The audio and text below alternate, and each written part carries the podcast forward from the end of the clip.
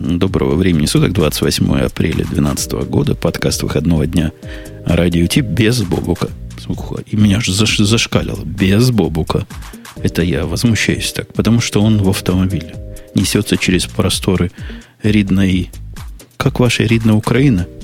Ты слышал, скорее всего, где-то э, непонятно где, может быть, даже где-то в Ридной Беларуси сейчас едет. Она еще ненька какая-то, да, Марусь? Да, да, совершенно верно. Ненька, э, маты, но и Киев тоже мать городов русских. Вот. Вот через эти через это материнство и пробивается весь Бобук.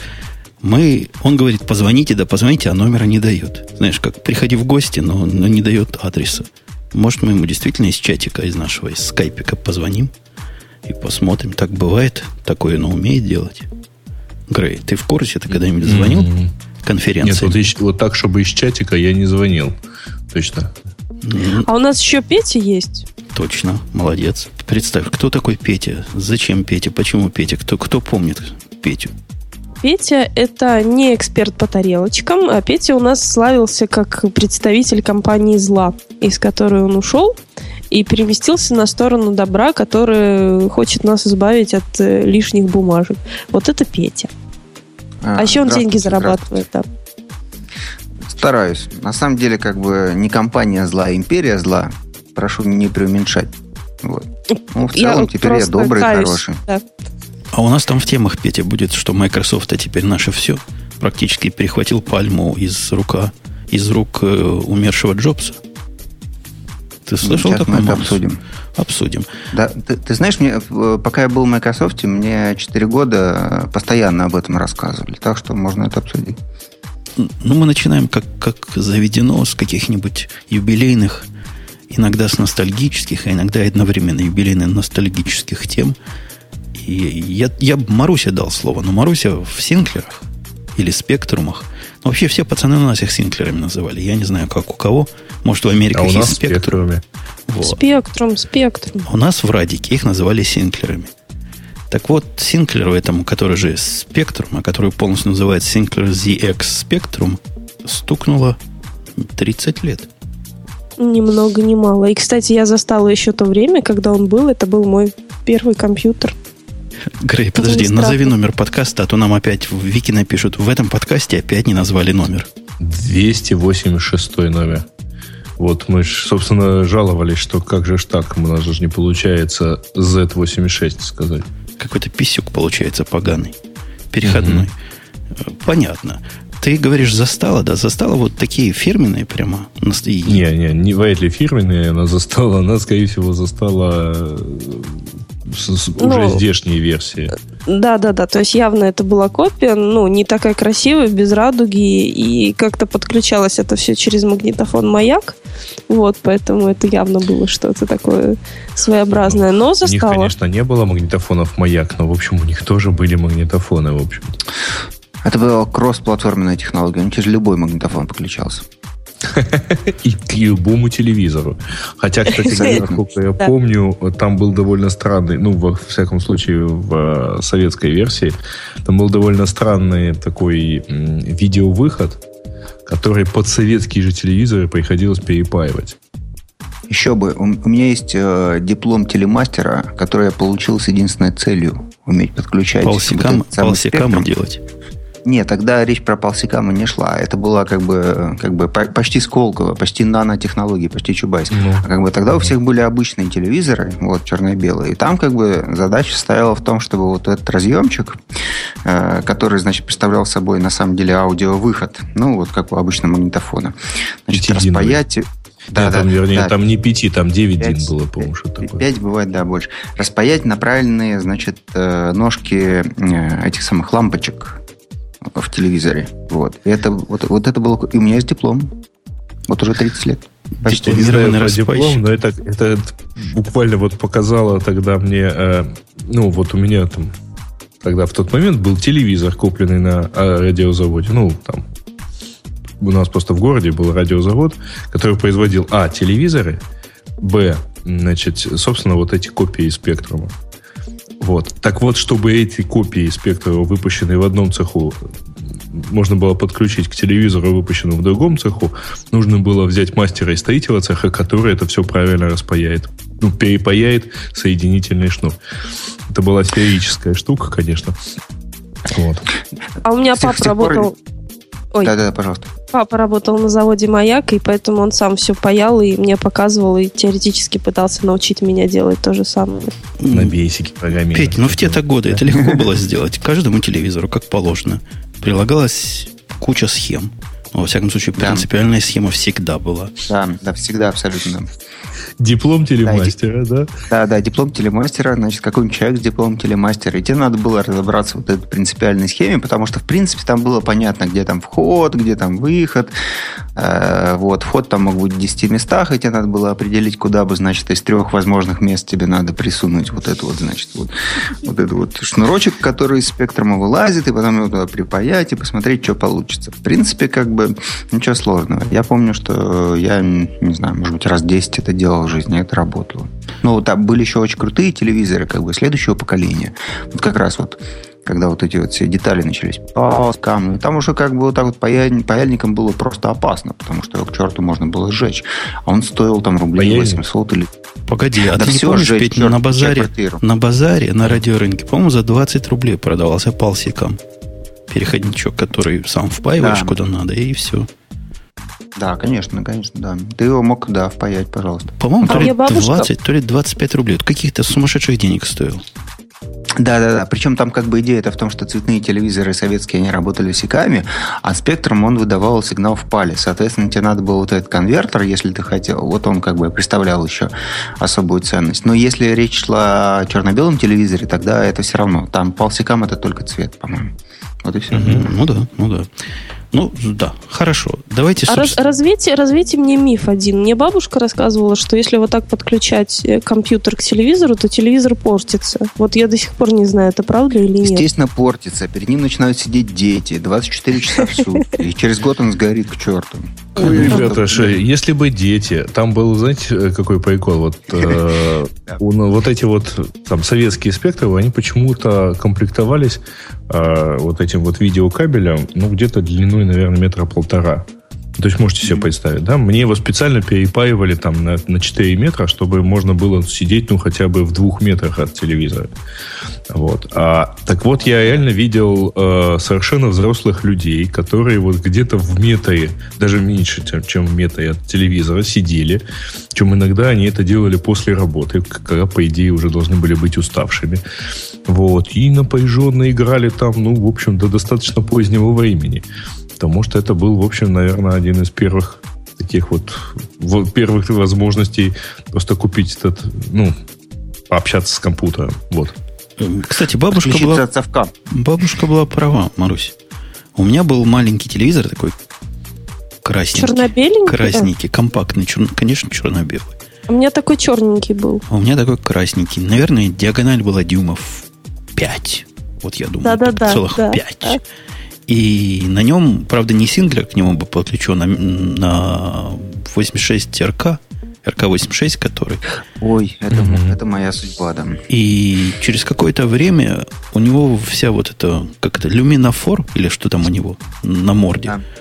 так прожегся, что и в выключенном состоянии можно было рассмотреть буковки. Ого! Тетрис. А представляешь, это был меня, мой У меня программа, телевизор. у меня программы там были, я на нем программировал. Петя. А элиту? Не, не, это ужасно. Собственно, в моей судьбе этот самый спектром сыграл как бы определяющую роль, потому что э, зимой 88 -го года, то есть, э, прошу отметить, 25-й год пошел, да, я впервые увидел эту заразу, вот. И все дети-то играли. Им было интересно. Знаете, там вот всякие эти игрушки, там вот эти вот 88 года на спектре. Ну, представьте себе. Вот. А мне-то захотелось программировать. Я как бы не играл, а программировал как дурак. Вот. И, и как бы очень быстро понял, что лучше программировать э, то, во что они потом играют. Потому что это сулит большую перспективу, чем просто играть. То есть Петя геймдев такой с детства. 88 моего, тут, пишут, тут пишут клеветники в чате, что говорят, он потом программировал на бесике. Я подобной клеветы, у меня, у меня микрофон отключается. Каком Basic? Я программировал для... Разумеется, на Java, ну что? Я программировал для, не для ZX. ZX-овского ассемблера я никогда, 80-го, этого ZX80 никогда зайлоговского да, не освоил. даже там. Но для, для 86-го, который 8080, то есть RK86, ин, да. Intel, интеловского процессора я программировал даже не на ассемблере, а в машинных Женя, кодах. Это был PDP-11. Это был PDP-11 ворованный, по-моему, нет? Ну, я Нет, не знаю, откуда они его украли. Не у вас. БК-0011 был вот не, на базе PDP. БК, БК-11 был на другой, на другом процессоре. Не помню, на каком давно было. Да, Нет, да, там был 580 процессор. Э, По-моему, клевета. По-моему, там, там, клевета. 680 процессор был действительно у радио 86 РК, это правда. Конечно, радио 86 РК был, и еще какой-то был, то да, ли да, до него, то ли после него, тоже в журнале радио а, печатали. Да. Нет, у меня был радио 86 РК оригинальный, как бы вот я его купил. Как бы там, там вот э, дел, Советский Союз сделал одну сборку, да, как бы того, что не надо было паять, оно продавалось в собранном виде э, в магазине. Я тоже там в машинных кодах пытался разобраться. А вот если ввести такой код, что от этого получится? Потому что инструкция не прилагалась, что можно сделать. Там можно было достигать очень интересных эффектов. Это был 89 год лет. Во, во, я, на, я успел сходить в Википедию найти. Значит, процессор БК-0011 был К1801. Ну, и он, есть, да, он совместим был по командам с PDP-11. Я хорошо помню, потому что я а, за полтора значит, года общения с ним дошел до руководства системного программиста, mm. и там на первой странице было буквально. Ну, ты осознаешь, что это не KR580, и да, даже да, не да. K580. Процессор назывался KR580 VM800, как сейчас помню. Ага. 25 лет. Папа, ты с кем только что разговаривал? Это название микросхемы. Вот. А возвращаясь к спектруму, спектрум это, конечно, было вау. Вот для меня это было вау, потому что мой путь начинался сначала из само, самопального, э, вот этого РК-86, потом микроша, то есть тот же самый, только в заводском саратовском исполнении. Тогда я посмотрел на город Саратов, потому что по интернету не доставляли. Хочешь компьютер? Лети в Саратов. Езжай. Езжай. А знаешь, сколько от Таганрога ехать надо было? Я на самолете часа... полетел. А, часа два. Вот. А после этого всего дела спектром казался действительно как, как вот их мир против нашего мира. Он такой маленький был, такие клавиши резиновенькие были. Он весь такой был очень кучерявый. Вот просто хотелось его взять, обнять, прижать к себе и чего-нибудь примерно, попользовать. Да, примерно как, при, примерно как мачок сегодня, да? Какой мачок? Против, что? Ну, в смысле, Mac против PC. Мачок, а. мачочек. Примерно как когда iPhone против, против Android, да? Вот где-то так. Да. А вы, вы слышали вот это унижение андроида? Это просто, просто унижение. Какое из них? Самое главное унижение. Выпустили программу, которая позволяет из вашего гнусного андроида сделать iPhone. То есть она на самом я, деле я... скрин, скрин с айфона. Если у тебя есть ненужный iPhone, ты его сбоку кладешь, включаешь, и с, с андроида скрин его, значит, получаешь, и он тебя ведет типа как iPhone. Слушай, это, наверное, в Украине, потому что у нас пропаганду гомосексуализма уже запретили. Уже нельзя. У вас скоро вообще пропаганду секса запретят. Всего запретят. Да. вот. Хорош, я хотела, да, я хотела Жене сказать, что по сути можно вот спалиться такими рассказами из детства, какими-то паролями и явками, потому что Микроша у меня ассоциируется только с твоим сыном. Я уж не знаю, с чего он такой. Может, в детстве много слышал.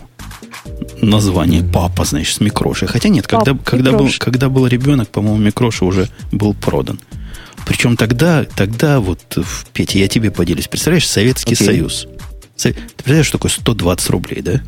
Ну, 120 рублей. Зарплата, извини, а? Ну, пол хороший, очень зарплаты. Или одна обычная. Ни хрена себе, это слишком хорошие и, зарплаты. Или это что, туда какие-то у тебя хорошие зарплаты были. Или три стипендии, или две повышенные стипендии. Короче, дофига денег. Так вот, вот этот микрош 120 рублей стоил, я его купил. Я им пользовался год. Потом я ему спалил параллельный порт сначала, а потом последовательно. У меня были всякие эксперименты. Ты как... ты последовательно спалил параллельный, а потом последовательно. Как подключать к нему всякие, всякую аппаратуру. Я из него пытался сделать управление роботами. Роботы управлялись, но недолго. И после этого я его отнес в комиссионку и продал ровно за 120 рублей. Это значит, что спрос был выше предложения. Это называется рынок. Вот да, вот тогда уже калькуляция. Слушайте, знаете, чего я вспомнил, значит, когда мы разговаривали о спектруме, я недавно читал историю вот этого человека, которого звали Клайв Спектрум, ой, Клайв Синклер. Собственно, он начал свою разрушительную деятельность в 65 году. Клайв Синклер. Вот, подожди, тогда в 65-м его звали по-простому. Просто Клайв Синглер. Вот. И как бы он начал деятельность, значит, э, в 65-м году. Он изобрел, он хотел что-нибудь изобрести прикольное. Вот как бы, значит, э, в начале 70-х он закончил изобретением вот этого самого спектрума. Но до этого он успел изобрести что-то типа там, я не помню, первой э, этой самой микроволновки, что ли, точно первого э, калькулятора, ну вот электронного, то есть не счеты, а вот как бы калькулятора. И много, значит, всякой другой прочей ерунды он придумал. И он, значит, метался туда-сюда, туда-сюда, туда-сюда. А вот в, э, в 70-х годах Елизавета, королева английская, она была настроена как бы раздавать много всяких э, вот этих рыцарских званий. И она ему тоже как бы, вот уже не в 70-х, правда, а 80-х, за то, что он придумал такой первый реально массовый компьютер. И как бы в Англии э, вот этот самый спектр, он был э, самым первым массовым компьютером, не какой-то там Mac, как нас Стив Джобс покойный пытался обманывать, а вот именно Синглер. Погоди, ну, в те а, времена вот он... Commodore 64 везде рулил, он нет, ну вот, нет, вот самый первый массовый в Англии, вот такой вот, который вообще все полюбили, значит, в телевизоре был он, и в газетах был он, и везде был он. Это был именно э, компьютер этого Синклера.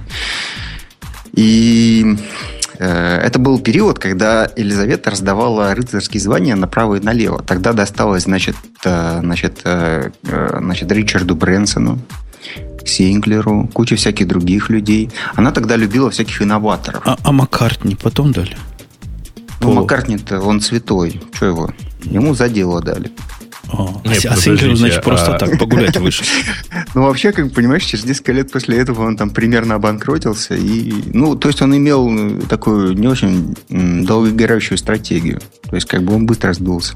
То есть в 86 году или 87-м, по-моему, его как бизнеса уже практически не было. Они Но, по-моему, он продали Амстраду, да. ну, то есть их Амстрад купил да. и потихонечку закрыл.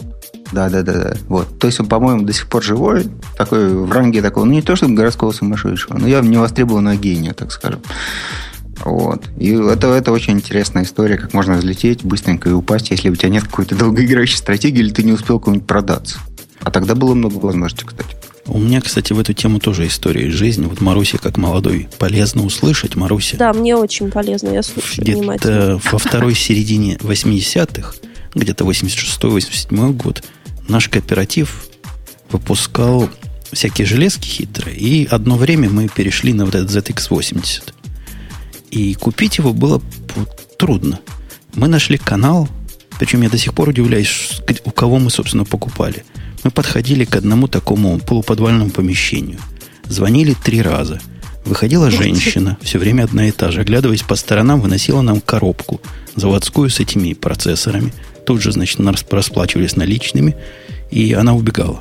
Кто такая? Ты Какое имя? подрывал производство советских микропроцессоров. Ну, причем я ездили в Питер для этого. В Москве мы такого места не нашли с такой женщиной. А в Питере в течение двух-трех лет, по-моему, покупали вот таким образом. То есть на поезде, небось, там, где нужно несколько суток ехать там откуда-то из Подожди, ну, из Москвы из в Киева. Питер. А, из Москвы в Питер. Из какой Москвы? Из Таганрога в Питер. А, из Таганрога? Конечно, из ну, Таганрога. Да, да. Иногда на самолете летали, если большая партия и срочно Ого. надо. Где, где она их брала, я не знаю. Мажоры, крутые дельцы. Да. Я знаю, где она их брала. Она их явно брала на заводе. Женя, тут э, вот мы что-то размышляем, а вот я тут в Твиттере значит, встретил инноватора настоящего, э, значит, с никнеймом э, Вадим К. Он пишет, ха, спектрум к телевизору. Я вот к нему еще и флоп припаивал. О, а я вот, кстати, хотел сейчас перевести разговор на всякого рода периферию, потому что именно периферия и э, все вот эти вот э, сложности с э, коннектами, они, по-моему, и убили в итоге э, спектром. Ну, потому что рядом был PC, который вполне спокойно вот собирался и имел все, все вместе. А к спектру, по-моему, периферию никакую особенно... Ну, то есть там была типа, был фло, были флопики, а были, не знаю, помните вы или нет, были такие интересные штуки типа картриджи с магнитной лентой. А, вы, вы такие, такие вещи говорите. Я вам расскажу, Ого. как оно было на самом деле. Никаких флопиков, ну, да. никаких флопиков в, в суровых 80-х не было. В Это 90-х. Ну, конечно. И у нас в, в нашей третьей общаге радиоинститута, конечно, подключали компьютеры, вот если это можно назвать компьютерами, вот эти штуки подключали к магнитофонам, к цифровым. И было у нас три операционных системы с силами студентов написано. Ну, не операционные, наверное, такие ленточные системы доступа произвольного. Одна из них была моя. Причем не самая худшая. Вторая Ого. была. Угу. Вот так, вот так в то время жили. Ладно, Я давай. Я боюсь уже даже в этой компании находиться. Мне стоит Да нет, это нормально. У меня же тоже, собственно, самый, самый в данном случае большой по Нет, но ты э, старше объему, меня. Не, ну у меня самый большой по объему кода был вот как раз mm. текстовый редактор э, для БК 0011, который просто пришлось ну, на бейсике вообще-то. А, ну, что было, что было в нем зашито, там, понимаете, чтобы писать на Паскале, нужен был текстовый редактор. Ага. Ну, чтобы да. написать, сохранить на файл, сохранить файл на диск и запустить компилятор. Ну, вот. mm-hmm. Поэтому пришлось писать текстовый редактор на том, что было изначально. Вот. А, и тут я закончил школу. Слушайте, главная новость, несмотря на наше длинное введение, вот мы так ага. длинно ввели, главная новость-то не это. Насколько тихо прошло, ну, насколько тихо прошло среди всех нас, четверых, запуск Яндекс Диска, настолько громко прошел запуск Google Диска. И тут не застав... да заставляет ладно. задуматься. Кстати, Яндекс Диск уже все отключили, уже все выключили после падений позорных и удаления всего после автоматического обновления. Ты там в курсе? Да нет, мы просто перестали им mm. пользоваться, потому что он э, не заслуживает этого, я считаю. Название диска. Кого? Да. Не У вас даже галерею нельзя нормально расшарить, ее физически нельзя. Или можно, но я не нашла как. Ладно, Яндекс... Ну, Яндекс... правильно расшаривать на сайте Яндекс Фоток. Ну, вернее, фу, на Яндекс фу, фу, фу, фу, конечно. Чего-чего? Погодите, погодите. Не, не про Яндекс разговор. Про Яндекс будет, будет у нас разговор, мы его любить будем, хвалить и облизывать, и задержав их гордиться чуть ниже. А пока, mm-hmm. пока нет. Пока про Google Drive. Так вот, сколько лет, сколько лет мы этого ждали? Тут, наверное, даже Маруся помнит, когда началось ожидание. Ну, нет, я не помню когда, но проблема в том, что меня вообще не уважили, не почтили и не дали мне доступ к нему. Нет, погодите, это было настолько давно, что мы, по-моему, нет, радио Тиму уже тогда вели, когда начали первый раз говорить, что вот-вот выйдет Google Диск. Ну, там был... Э, ты имеешь в виду все эти многочисленные проекты по тому, как через... Э, как там в Gmail организовать себе диск, да? Не-не-не-не. Это, это, про это я вообще молчу. А вот с тех пор, когда стало известно по доставленным слухам, что одно время он Jet Drive назывался, даже его следы увидели кое-где. Другое mm-hmm. время, другое время назывался, по-моему, просто Google, Google Диск. Это еще до Dropbox было. Это было давным-давно, и вот ожидали со дня на день. И были даже утечки прямо из Гугла. Я не, не дайте мне соврать. Не даете. О том, о том, что вот-вот выйдет, а потом были ответы, что что-то не получилось. Мы как-то попридержим. Придерживали, придерживали. И в апреле 2012 года, через несколько дней после выхода, эта синхронность, кстати, удивляет немножко, э, обновленной, улучшенной, расширенной версии майкрософтовского Google Drive вышел гугловский Google Drive. Ну, вышел. Все в восторге или все в обмороке? Ну, я, я, я, я не знаю, э, лично мне быть в восторге или в обмороке, потому что как бы э, отсюда из России заливать э, значит, данные на все эти заграничные облачные хранилища очень проблематично. Вот у меня этот самый Dropbox есть уже что-то там два года, наверное, и у меня занято 13% из 2 гигабайт. И как бы я мог бы, допустим, написать значит, в Twitter, о, чуваки, приходите значит, в Dropbox и получить еще сколько там, 20 гигабайт, да, максимум, по-моему, за реферала предлагается. 25 говорят, вроде бы. 25. Да, да, да. Ну, ну да, у меня да, 21 это и э, это, вот, кажется, вот, вот, у меня максимум. Угу.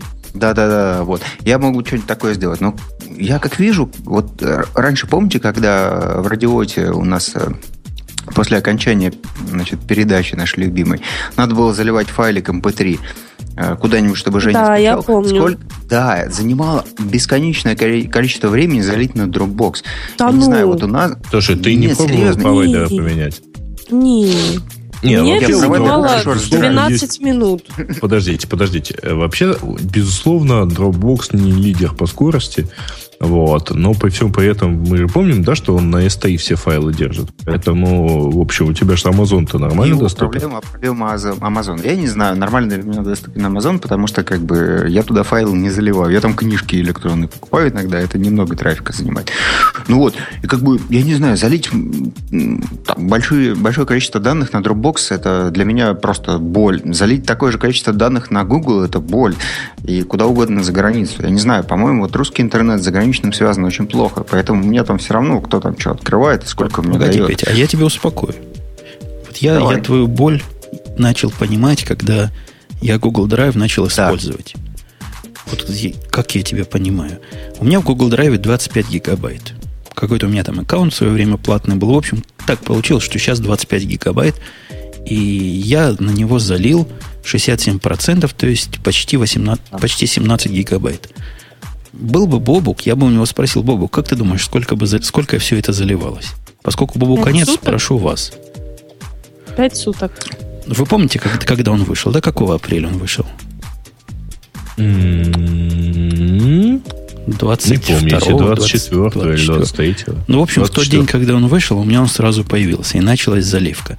Она закончилась минут за 30 до начала этого подкаста. Да. То есть я почти угадала. То есть это какой-то позор. И пер, первый день суток. это было медленно, я думал, ну, первый день все рванули. Второй день было медленно, я подумал, может, еще не раскачивается. Но когда уже на четвертый день или даже пятый день оно также медленно, я не знаю, что вам сказать. Причем медленно оно не из-за скорости, а медленно из-за того, что оно делает. Я смотрел, как, как собственно, происходит передача. Когда происходит mm. передача, довольно быстро – но между передачами, там у него счетчик такой mm. крутится, он чего-то там у себя думает. Я уж не знаю. То ли в облаке индексы строит, то ли происходит у него там текст recognition в моих файлах. Я не знаю, mm-hmm. чего он делает, но делает он это Нет, очень так, правильно, так и делает. Ну, представляешь, вот там сидит какой-нибудь негр и делает текст recognition. Это как в банкоматах деньги выдают. Ну, в звании типа, майора, наверное, или капитана. Ну, ну, ну, не, я не знаю. У меня как бы... Я вот такого не замечал, но это очень интересно. Замечание действительно, наверное, все, все так и есть. И это не зависит от того, быстро или медленно ты заливаешь. Ты, ты залил медленно, а потом будет происходить recognition, или быстро, а потом будет происходить этот. Но у меня проблема с тем, что у меня вот на все западные хранилища очень низкая скорость заливки. Я не знаю, что с этим делать. Поэтому сколько бы они ни сделали, мне это абсолютно все равно. И когда Яндекс делает что-нибудь быстрее. А до Яндекса, кстати, у меня самая любимая раздавалка файлов была Files, простите, Mail.ru, куда заливался у меня со скоростью мегабайт в секунду. Я был очень доволен. Ну и, в общем, дали бы они мне, не знаю, там 200 гигабайт, и это заливалось бы 3 месяца. Окей, я не знаю, я был бы счастлив или нет. Вот вы как? Давайте, давайте, давайте ближе к телу. Посмотрим, что нам дал Google. Что, собственно, Google Drive из себя представляет. Он двулик, как этот самый Янус. Во-первых, это программулька, которая ставится на вашу операционную систему, если вы, конечно, не пользователь Linux, что для Google странно. То есть всем есть, Linux нету. Тоже не делает чести Google. Причем Программка... это у них внутри сам, самая, значит, любимая внутренняя операционная система, если что. Вот. Программулька ставится по типу Dropbox, но вообще всем и в профиле в OneFaz, и чем угодно. Напоминает ну, Dropbox Dropbox. Точно такая же папка, которую можно везде организовать. Одно, собственно, одно и то же. Ну, меньше flexibility, по-моему, немножко. То есть нельзя задавать, какая у тебя максимальная скорость отдачи, какая максимальная скорость забора. По-моему, оно не понимает, как Dropbox локальных э, связей. То есть Dropbox-то умеет по локальной сети понимать, что вот рядом и не надо гонять через облако. Ну, это у него не сразу появилось. Сильно не сразу. LAN у них появился, по-моему, там в 0.7 версии. Да-да-да, не сразу появилось. Но я сравниваю с, с тем, чем есть, потому что Google Drive поначалу говорили, вот он, убийца пришел, убийца Dropbox. И, в общем, он, как, с моей точки зрения, он как Dropbox, только, только хуже. Ну, в моем случае он просто медленнее. Он хуже не только этим, он хуже тем, что Dropbox очень удобно Dropbox шарить файлы. Google Drive это делать гораздо хуже. То есть вы можете расшарить файл каким-то замысловатым вебовским образом, но после этого ссылка на расшаренный файл ведет не на файл сам, а на страничку, с которой вы можете этот файл скачать. Угу. А Ли... если у вас нет? Грей, а ну, тебе дали ну, Google Drive? А я вот только сейчас его типа попросил, попросил? и поэтому, да, ну, что бы не попользоваться, вдруг дадут. Кроме, не дадут, честно говоря, не расстроюсь. Кроме того, Google Drive, вот этот самый, умеет, вот когда вы даете ссылочку на файл, если этот файл более-менее стандартный с его точки зрения, например, картинка или PDF, он его тут же покажет, ну, как Dropbox. Меня тут удивило, что некоторые вещи, которые я ожидал бы, что он смог бы показать, например, RTF. Какая проблема показать RTF, объясните мне. Он говорит, что-то не, какой-то не тот формат вы дали, я не могу такой понять. Короче, как-то он умеет расшаривать неудобно.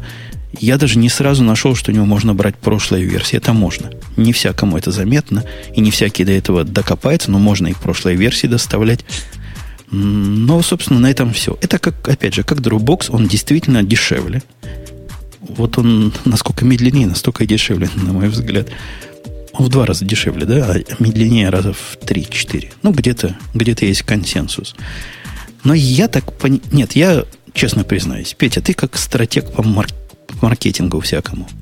Скажи мне вот просто в глаз, не в бровь, а в глаз. Зачем, зачем Google Drive нужен локальный, локальный имидж. Он совершенно ему как зайцу стоп-сигнал нужен. Да, да, да. С одной стороны, да, но с другой стороны, э, у нас же какая тенденция? Появляются глобальные такие интернет-компании, которые появ... пытаются под себя подгрести все, все, все. Абсолютно все.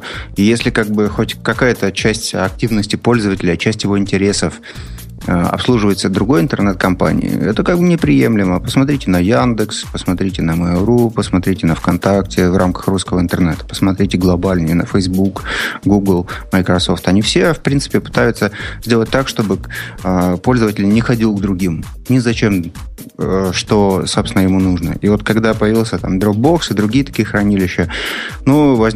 все поняли, значит, актуальность идеи про то, что пользователь хочет хранить файлы снаружи.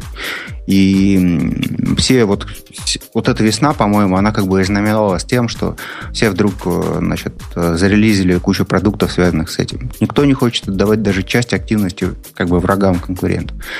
Ты должен предлагать все, что нужно пользователю. Иначе он будет смотреть на другого, и потом захочет у этого другого что-нибудь еще не дай бог там что-нибудь дорогое типа поиска и так далее и тому подобное. Поэтому как ну, бы кстати, Google тут... на, на эту да, тему да, да. была замечательная статья, по-моему, бывшего гуглера или вот, кого-то вот такого, значит, про то, что, в общем, это как-то нехорошо. Google всегда был таким вот мощным он, он всегда придумывал что-то новое, там у него был лучший поиск и так далее.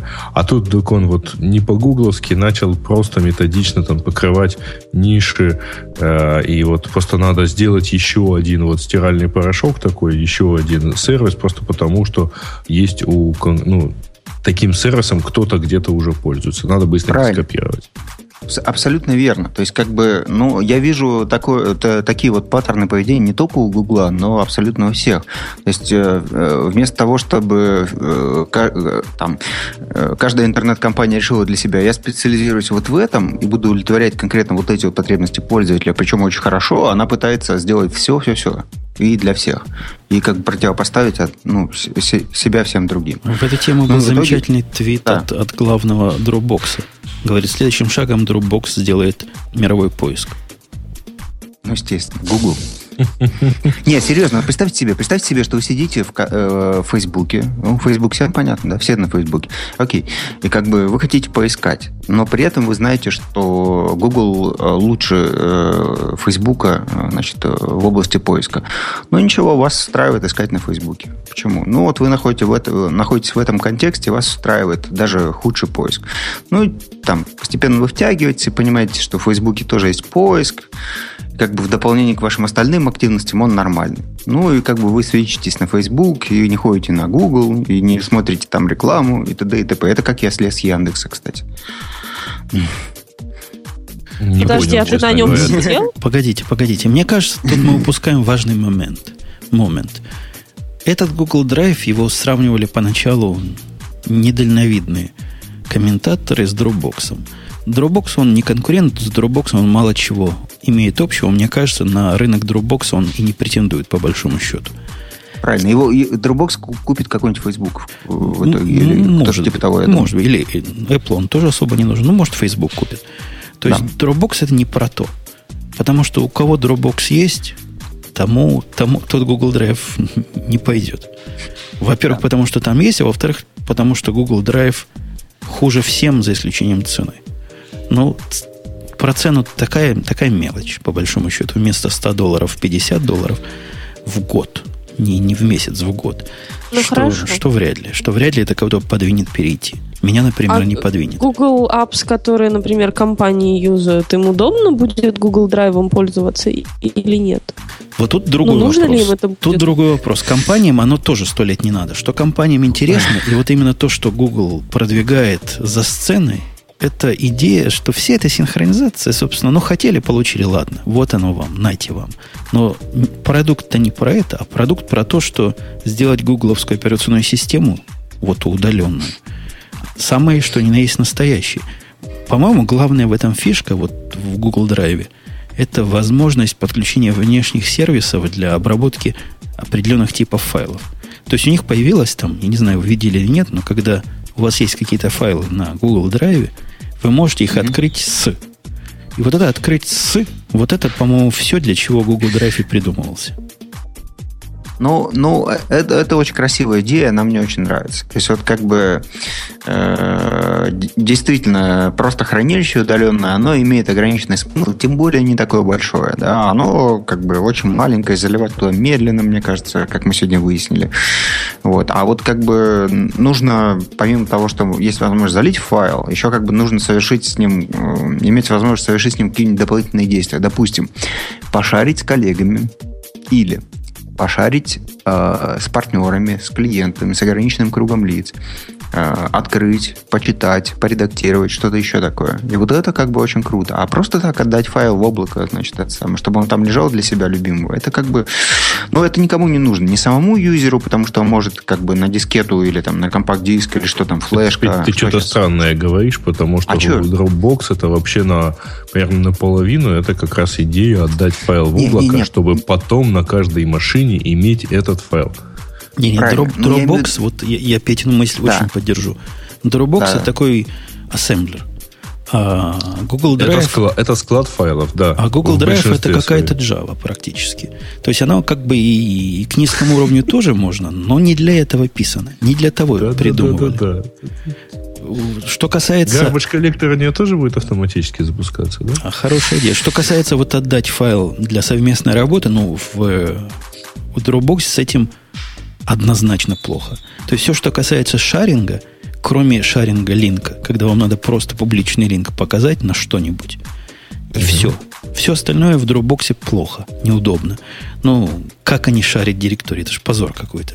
У всех появляется ну, копия, каждый может в эту копию делать, что хочет, и, все, и все оно синхронизируется.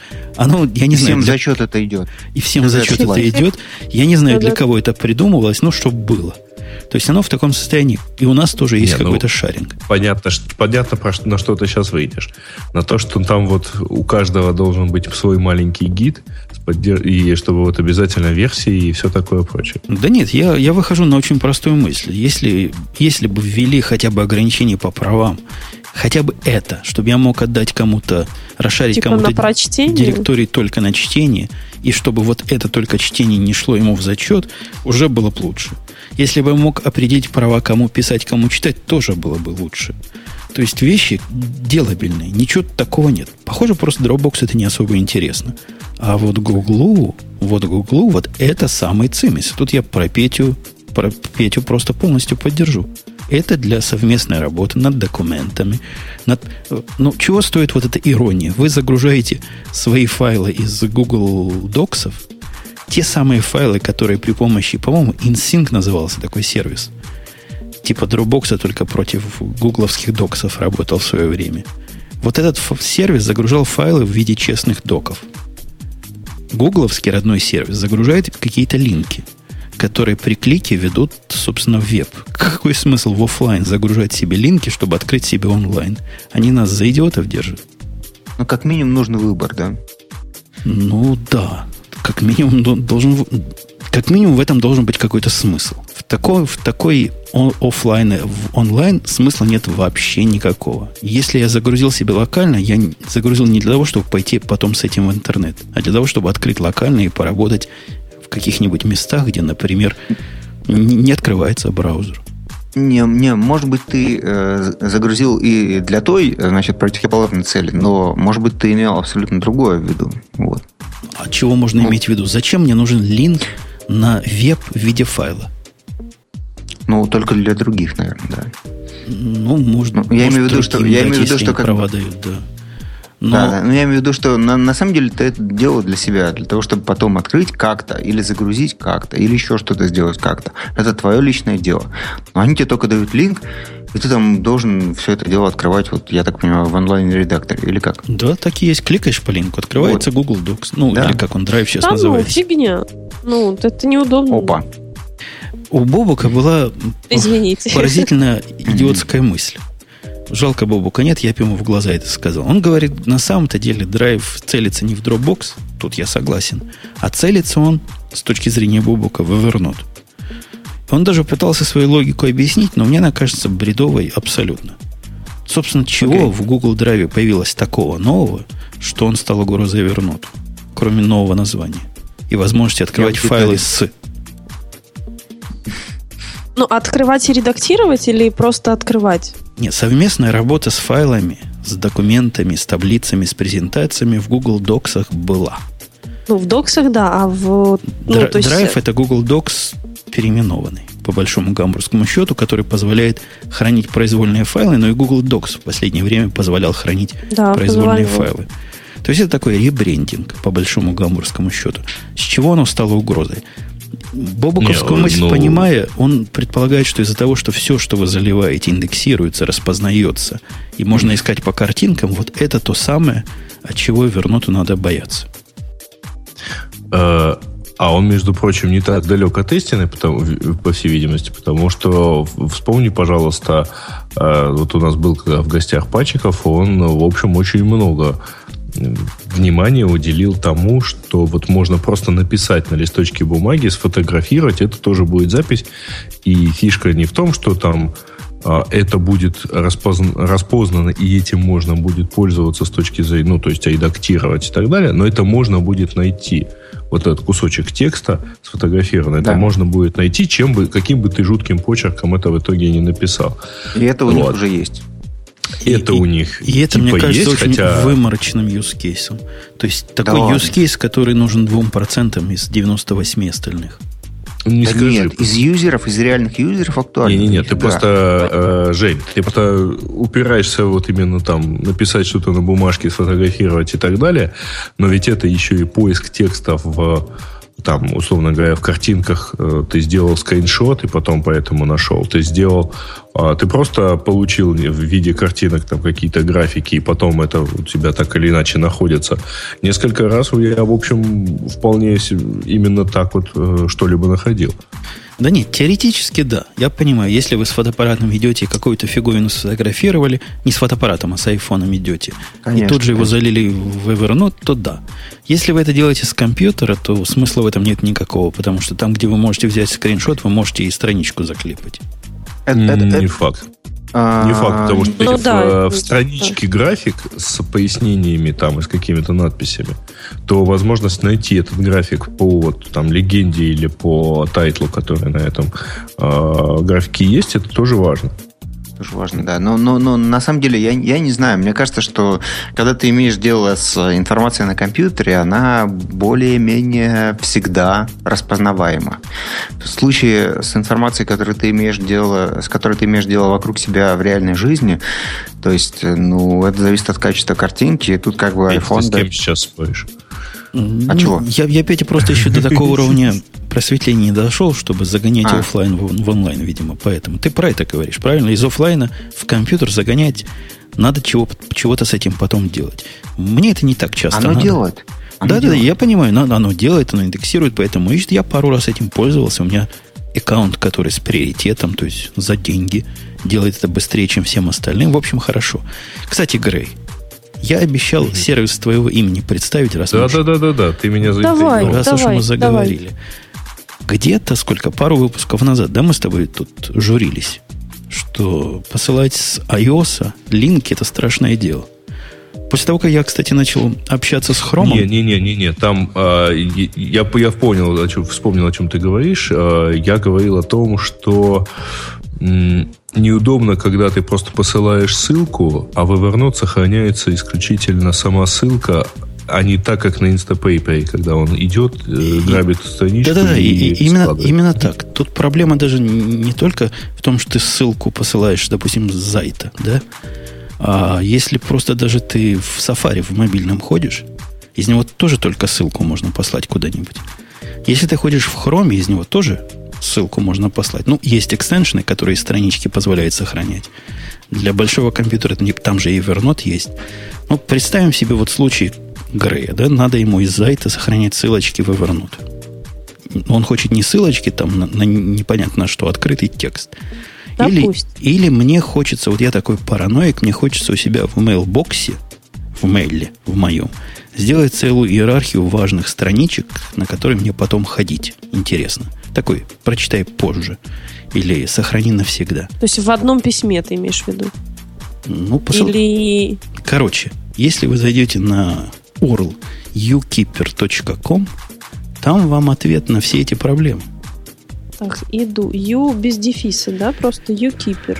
Да, если Пошли. сможешь это правильно написать, там сайтик, который я лично, лично сделал. И стоит за ним сервис, который написал за то время, пока рендерился выпуск Radio T. То есть заняло это сколько минут?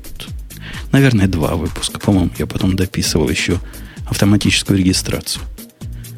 Вот. И вот такой сервис, простой, как две копейки. Там написано, угу. что это очень-очень бета. Да-да-да, UKeeper именно вот так вот, Петя, ты написал правильно. Тебя не Ух работает? Ты. Какая пыль. Нет, Сейчас пойду. Петя мужик. А у меня работает. Работает. Ну, а у нас из России ничего не работает. Даже, это, собственно, на Dropbox ничего не заливается. Слушай, ну ты наговариваешь на себя и на Россию в том числе. Петя, это ты понимаешь, я же ленивый.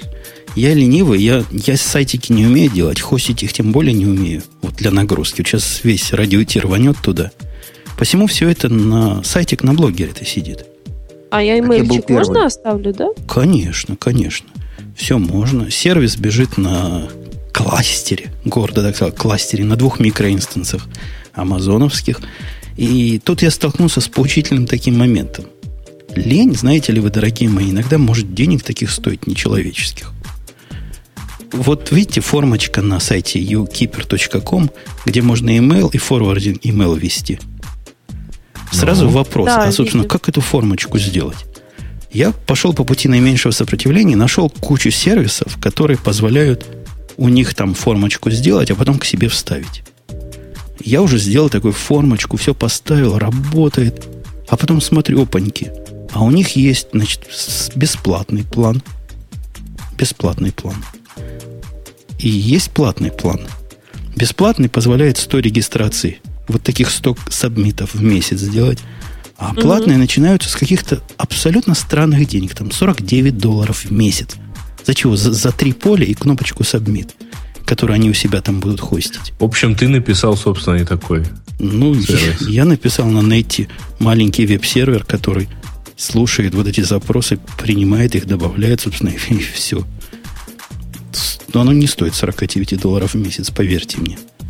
Но, видимо, есть ниша такая, которую, которая народам интересна. Слушай, а за какое время он э, отправляет этот? Ну, там сказано скоро. Но мне сразу от... Ой. Скоро сказано. Да, Подтверждение сразу отправляет, да. По имейлу тебе. Completed, you can email your pages уже он мне написал. Слушай, извини, я прослушал. А что происходит с, э, э, с этими страницами, где авторизация требуется? Ничего не происходит. Он этого вряд ли умеет. Какими страницами? Ты про HTTPS говоришь, Петь? Где происходит? Не, я, не, я имею в виду, допустим, э, вот э, если я хочу себя отправить э, значит, Gmail. Если твоему роботу недоступен.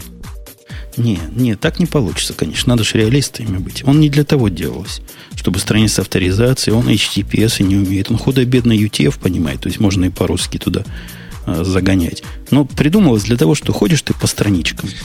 И Слушай, извини, а хочешь как себя... худо-бедно понимать UTF? Его и... можно либо понимать, либо нет. Да, да нифига подобного. Ты знаешь, с UTF какие заморочки в имейле? Там, чтобы в сабжекте был правильный, правильный Unicode, там целое дело. Мне пришлось поизвращаться. Ну, в общем, поизвращался. Чего-то работает. Чего-то работает, так что пользуйтесь бесплатно, пока регистрация не закрыта. Если будет много желающих, придется прикрыть регистрацию. Вот. Я два раза зарегистрировалась. Ну, это для надежности.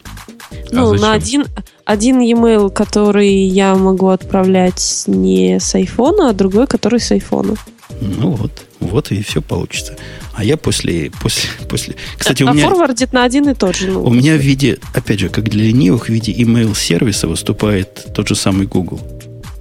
Поэтому то, что он будет в спам посылать, мне его надо будет какое-то время отучать. Ну, что вы хотите? За два часа писалось. Можете свой подему email сервер, если, если будут реальные проблемы. Вот. Вот такая, вот такая балалайка. Прикольно. Забавная. Забавная. А ты не можешь дописать в тексте письма, если не указывается forward email, например, чтобы дублировался your email? Ну, то есть у тебя получается, если я не указываю forward, пишет your email registered, forward email is, и все, и обрывается. О, ну, да. Ну, ну сыровато. такое мелочь. Сыровато. Мелочь. Сыровато. Да. Надо, надо, видишь, ты, ты мой, ты мой, ты мой бета-тестер. Не, не зря бета называется. Вот. Да. Вот. Но урок, который, ур, урок, который я вынес вот этим платным, простым веб 3.0 сервисом, три раза подумайте, прежде чем вот такую ерунду за 49 долларов в месяц покупать. Да, мы да, интересно. Интересно, а, а что еще, какие еще советы? Советы? Ну, я его на скале написал. На скале можно писать настоящие сервисы. Прям на скале, понимаете? Хотя в нем Java Mail используется и Netty, который под скалу, конечно, я немножко переделал. Но, тем не менее, быстро получается. На Java я раза в два дольше это писал. Просто там набирать больше. Тут ума-то особого нет, но набирать было бы дольше. А, ты думаешь, когда оно упадет, если там много людей придет? А нет, там нет ничего такого, чего от нагрузки зависит. Ну, то есть, единственное узкое место это может быть сервис регистрации, который, который, который действительно от нагрузки может подлечь. Но я не думаю, что... Не, не я не думаю, что он вообще как-то пострадает. Ну, чего там? Пробежать страничку на кластере, взять ее, отправить. В крайнем случае, медленнее будет это делать, чем мог бы это делать. Ну, куда нам спешить? Не критичная скорость нам. Ну да, очень интересно. Тут мои друзья как бы недавно пытались исследовать, э, а каков предел всех этих э, cloud -платформ. То есть Амазона, Ажура и так далее и тому подобное. И как бы, ну, они пытались реально вот создать реальную нагрузку туда и посмотреть, что будет. Вот. Ну и вот оказалось, что ну, с одной стороны они говорят, значит, в рекламе, что это у нас такой клауд-сервис безграничный, а с другой стороны, э, ну, он очень ограничен. Это интересно. Я уже вижу, вот некий Николай запросил странички. Уже народ прям начинает пользоваться.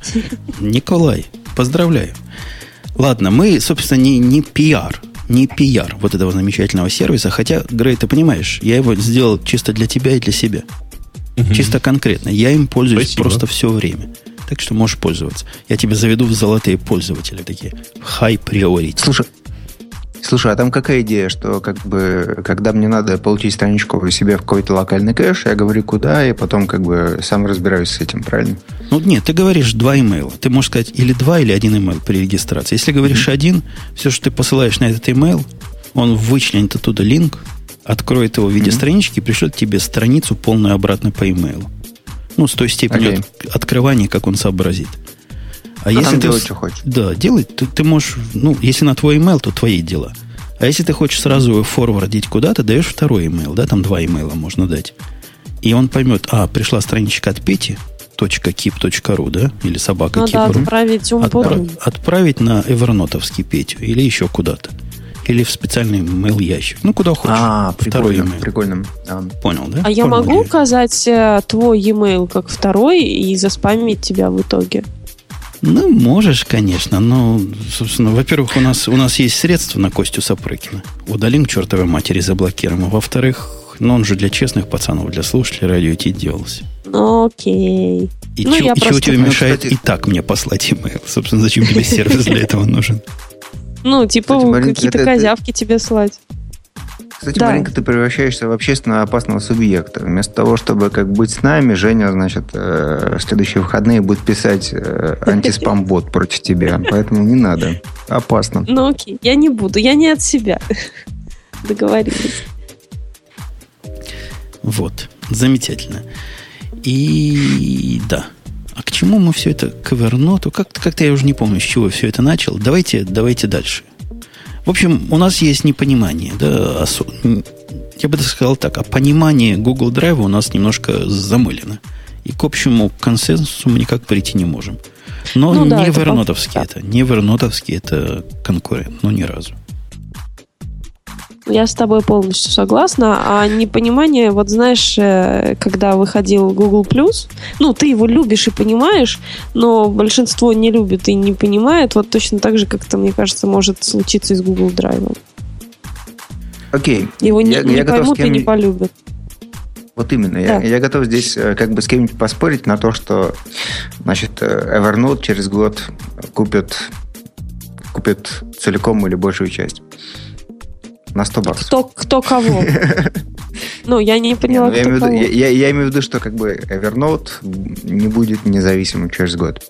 А, то есть кто-то а его... почему именно через год? Подожди, он, в общем, довольно давно существует. Что именно в после за вот следующий год произойдет? Потому что столько появилось сервисов, ты хочешь сказать? Ну, типа Google Drive и SkyDrive.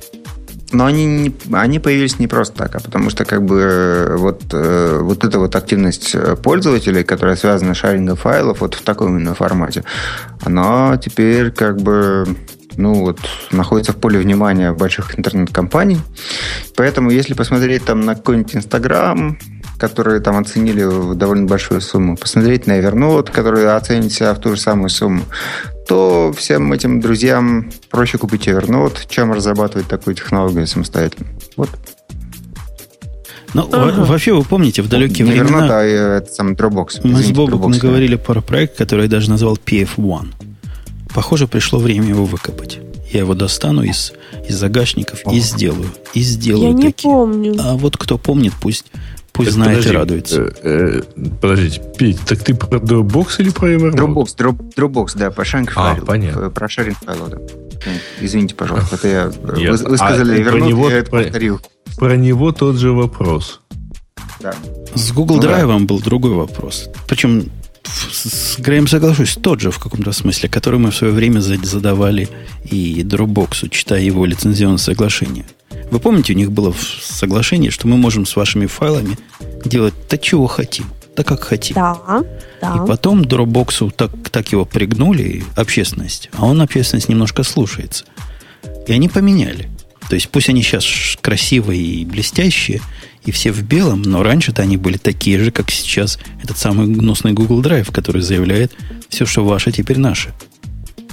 И это так ужасно на самом деле. Ну, то есть любой файлик, который я расшарю таким образом, мало того, что во время шаринга они могут с ним делать все, что угодно, так кроме того, они могут делать все, с, с ним все, что угодно, даже когда я перестану использовать Google Drive. Это, по-моему, вообще какой-то нонсенс.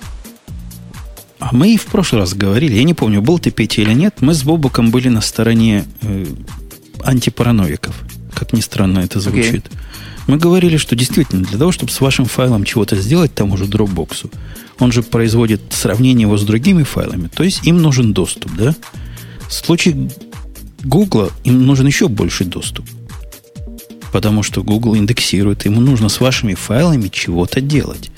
И в объяснении, которое Google дал по этому поводу, они так и говорят, ну, а чего вы хотите? Нам надо ваши файлики иметь доступными. Нам надо уметь в них искать, а иначе сервис работать не будет. Нам надо уметь с ними как-то работать. Вот для этого вот все эти, все эти соглашения. Я бы тут не пугался.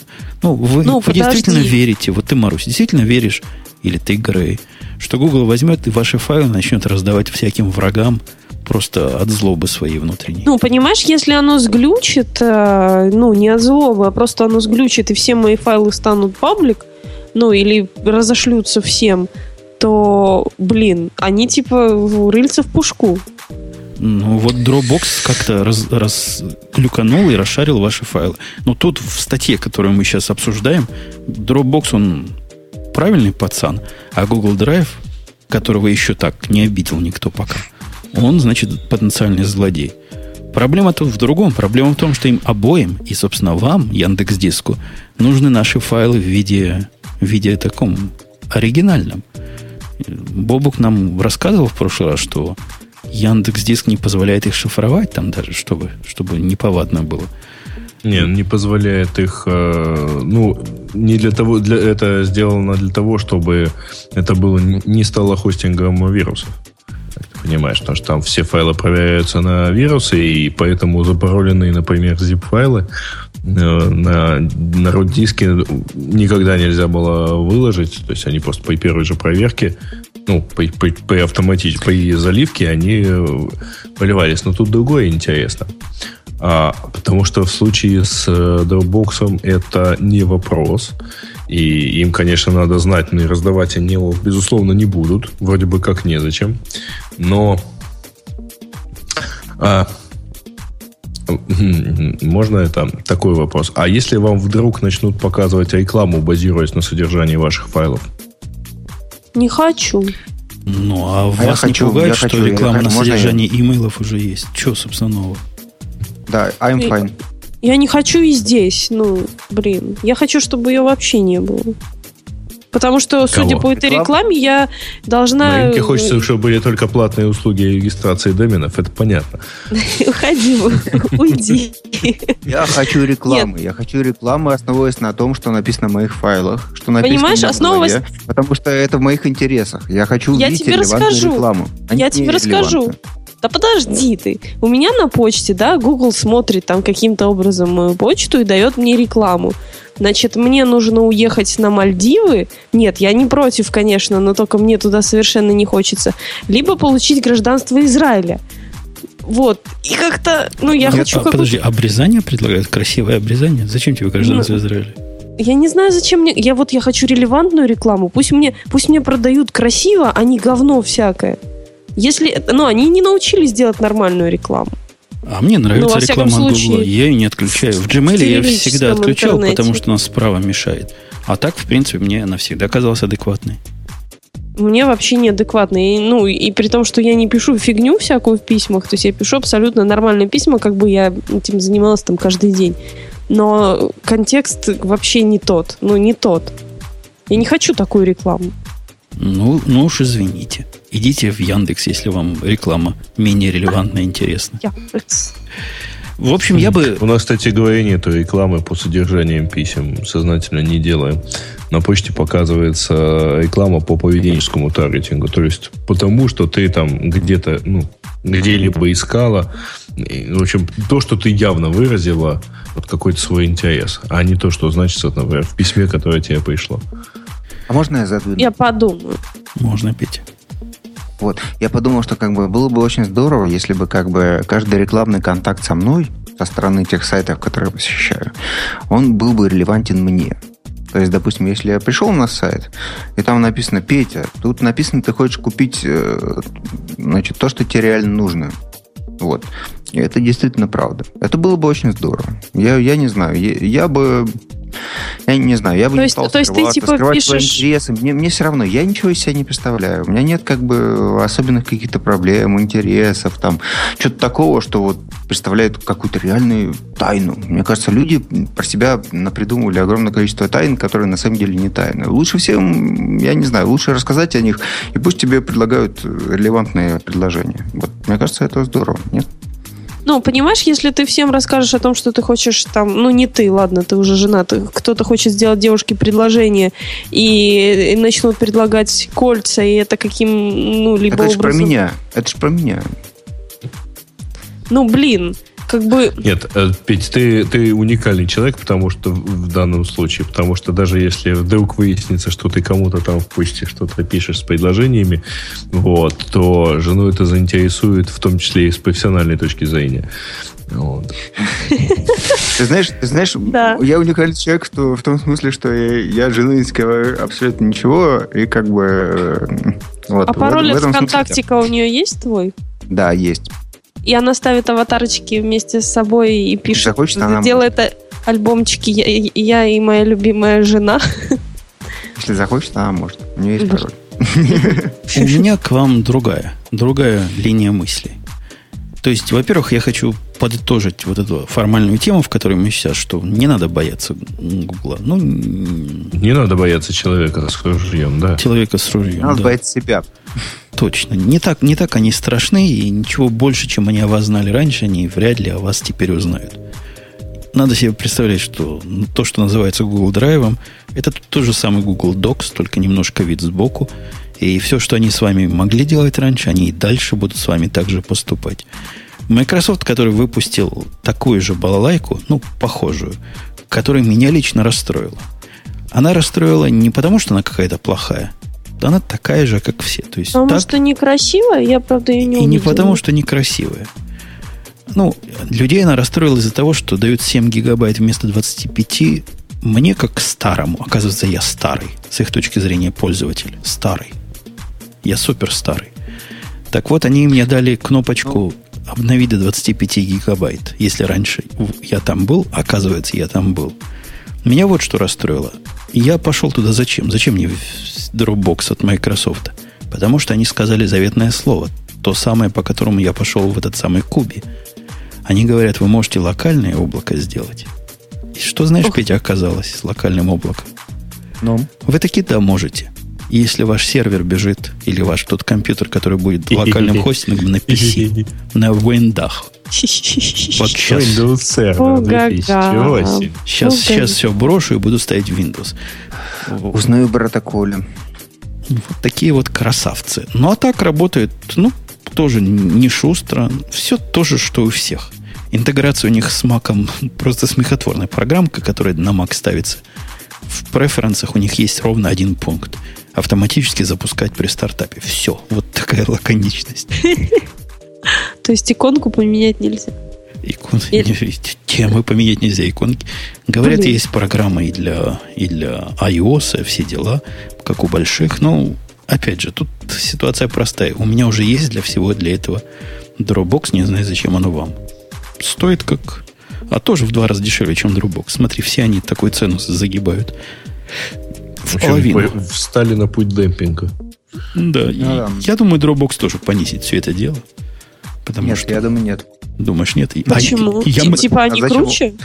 Не, а зачем? Он хороший, они плохие. У него есть идея какая-то, у них нет. Они все просто пытаются его навернуть. Зачем? Козлы. А подождать они перестанут.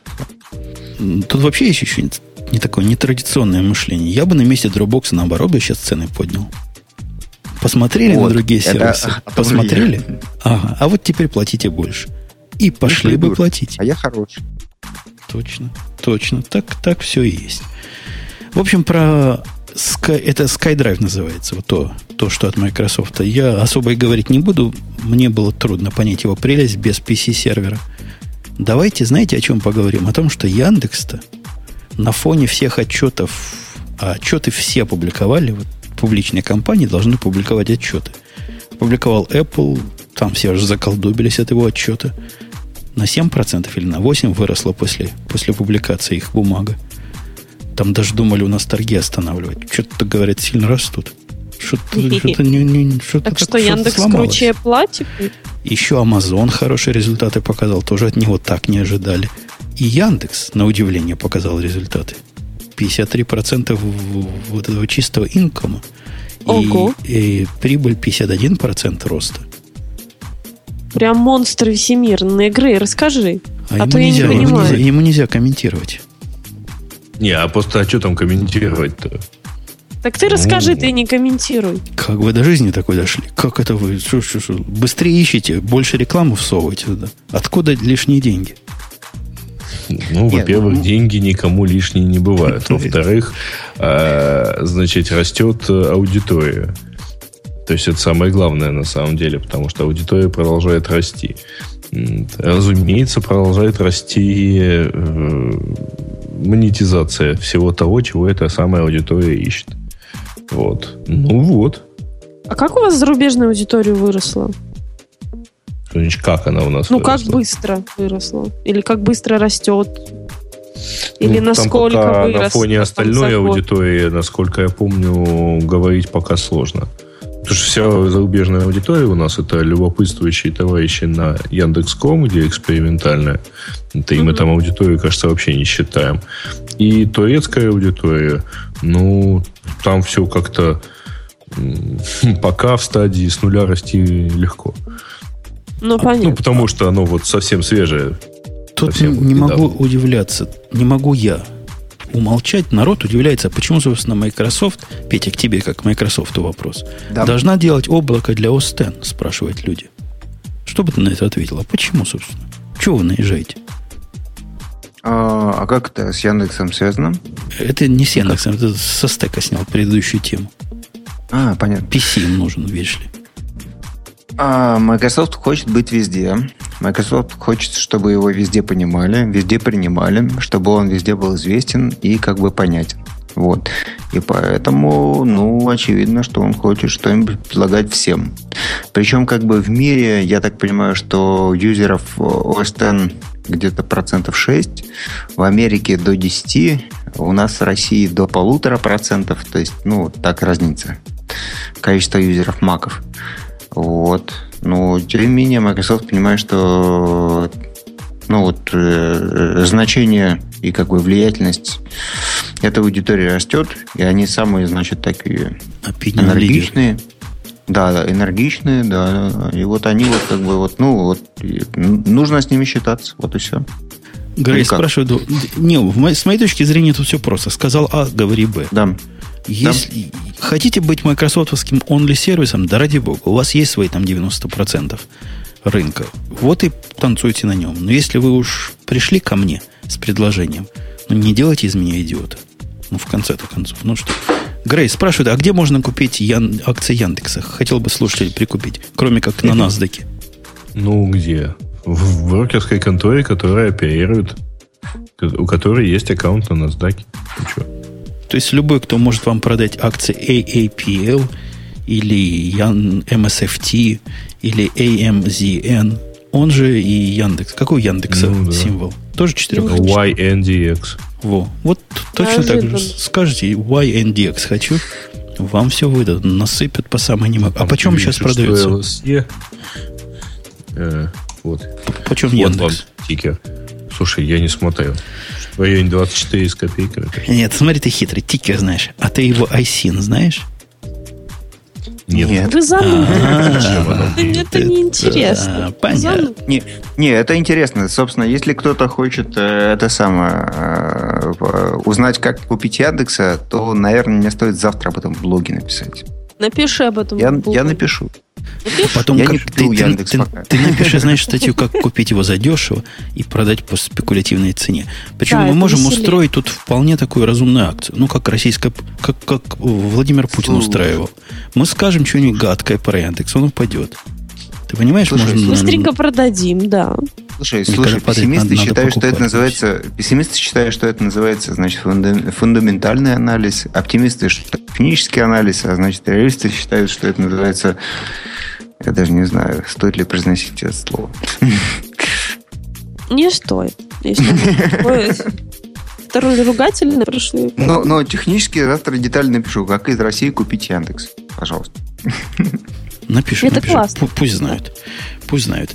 Так, у нас есть из новостей, кроме того, мы за Яндекс рады, Грей. Мы тут, конечно, да. гнобим вас по-всякому, потому что бьет, значит, любит. Но на самом деле это же гордость какая-то. Компания на NASDAQ отечество. В то время, когда Nokia опускают до пола и опускают ей рейтинг до джанка, на этом фоне Яндекс, значит, цветет и пахнет и развивается. Его даже не убирают с торгов. Кого-то недавно на такие из больших торгов убрали. Ты переживал, что это Яндекс, да? Нет, кого-то убрали, но не Яндекс. Не, не, не, их наоборот включили в индекс. Э, да, кстати говоря, 100, да? Вот, э, тот, тот, тот э, индекс э, композитный, который вот как, как, какое у него там название. Композитный короче, только вот. лук бывает. Не-не-не, вот тот компо... Э, тот, который, композитный когда индекс, мы говорим который NASDAQ, считается... Который, да, да, да. Когда мы говорим NASDAQ, мы имеем в виду композитный индекс, да. Да, NASDAQ он называется. Так вот, да, включили, по-моему, месяц назад. Кого-то исключили, ну, из довольно старых таких. А вот Молодцы. В том числе и Яндекс включили. Молодцы. Ну, а то, что Ура. у Ubuntu 12.04 вышло. А, убирать с торгов я знаю, кого хотели. Наверное, кого Groupon. А, да? Что как-то вот он совсем свалился. 12.04. Не можем умолчать, потому что среди наших слушателей, я уверен, многие есть заинтересованы Ubuntu. Ubuntu, mm-hmm. название которое я не произнесу, вышло 12.04 версия. Там и... Бобук 15 э, минут назад попросил Петю ему позвонить. Я, извините, что либо в Твиттере. Да, и мы ему тоже можем... А давайте Бобука наберем. Что будет, да. как вы думаете? Вот если я сейчас напишу Это композитный Бобук. будет э, у нас А ты его куда разговор? наберешь? А, в скайп. Не в скайп, mm. вот. А вот, он вот. типа едет с включенным скайпом. Он едет с включенным, вот Эд я сделаю, что будет? Просто взял и Бобука Эд сделал. Что получится, думаете? Я думаю, ничего не получится. Я тоже думаю, ничего не получится, потому что у него явно не Он стоит форвардинг на почту. А вот call, если я нажму ему. Вот нажимаю ну, тоже ничего не будет. А и чего, оно, куда же он хочет, чтобы он Петя позвонил? Ну, чтобы... Он же его в офлайне считает. Ну, чтобы на телефон, Бубуку, я думал. Дать тебе за твои деньги позвонить, да? Так, не, я с удовольствием бы за свои деньги позвонил. У меня тут 7 долларов сидит на счету. Говори, не хочу. У меня тоже. Ты что, тебе телефон, телефон ему сказать? Да нет, но он же не дает. У меня есть его телефон в скайпе. Он говорит call mobile, ради бога, но в конференцию не добавляет. Он-то противный. Когда я ехал в машине, у меня был интернет с собой, поэтому не было такой проблемы. У Бобука, видишь ли, на просторах э, неньки Украины интернета, видимо, нет. Что-то так у него какая-то симка, наверное, плохая. Еще большой а вопрос, где он там он там некоторое время писал, э, совсем некоторое время назад, писал, что он где-то там чуть ли... Он удивлен, что там Москва. Выехала не Сейчас, дело в том, что поскольку он... Так он это из кубинки писал, он же писал это с геометкой. Замечательно. У, у меня это есть... было 27 назад. Короче, он еще в России. У меня есть к вам вопрос. Вам есть что по поводу 12.04 сказать? Э, э, Совсем ничего. Э, кроме красивой презентажки, которую я сегодня с удовольствием посмотрел, но которая все-таки функциональна наполовину. Видели, да? Ну, частично. Не там какие-то странные газеты. Не, я, я поставил нет, себе нет, все нет, это там дело. Там не странные газеты. Чтобы, если ты хочешь посмотреть там тур, то у тебя оно типа загружается. Ты можешь там посмотреть, как выглядит, а, значит, Firefox, вот. И можешь даже... Прикольное, не видели. Ну да, самое прикольное. Там можно в адресной строке набрать любой адрес.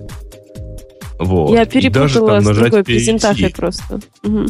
Да, и даже нажать перейти, ну вот переходить он уже не будет. Обидно. Ну, вообще, на мой взгляд, Ubuntu Ubuntu хорошенькая такая. Я себе поставил ее в VMware со всеми красивостями, поставил и VMware Tools смог. И даже потом компис пытался поднять, частично поднял. В общем, работает все. Тени, ну, там полупрозрачные оконки. Все там же главная фича это вот этот вот э, HUD, да? Ну, который Human Unity Display. Как-то его вот так вот. Ну, это как, он так который, который как Альфред, только вид сбоку. Ага, да. Ну, полезная вещь. Собственно, я, я ничего плохого про них не скажу. Я на 12 собственно, 4 смотрю не на как юзеровскую систему, а как на LTS релиз для серверов. У меня есть парочка таких игрушечных серверов под этим делом. Э, живущих, ну, ну да. Ну, перейду здесь, здесь 0.4 на 12.04. Замечательно. Если кто из слушателей есть, который может что-нибудь сказать более адекватное и внятное, звоните, mm-hmm. пишите мне на Умпутун, скайп, и я вас в последнем выпуске Вовук в последнем выпуске своего линк-блога написал дал ссылочку, кроме того, 10 вещей, которые надо сделать после установки 10, 12.04. Значит, первое посмотреть тур, второе проверить апдейты. А у меня один апдейт сказала после установки сразу. Ну, всего сразу, один. Сразу, да. Поставить медиакодеки, но это стандартная штука, к сожалению. Вот. Э, поставить э, Google Chrome или Flash. Да, Chromium. Я, я, а где там Chrome берут? Есть Chrome для... Не-не-не, есть Chrome для Linux вроде.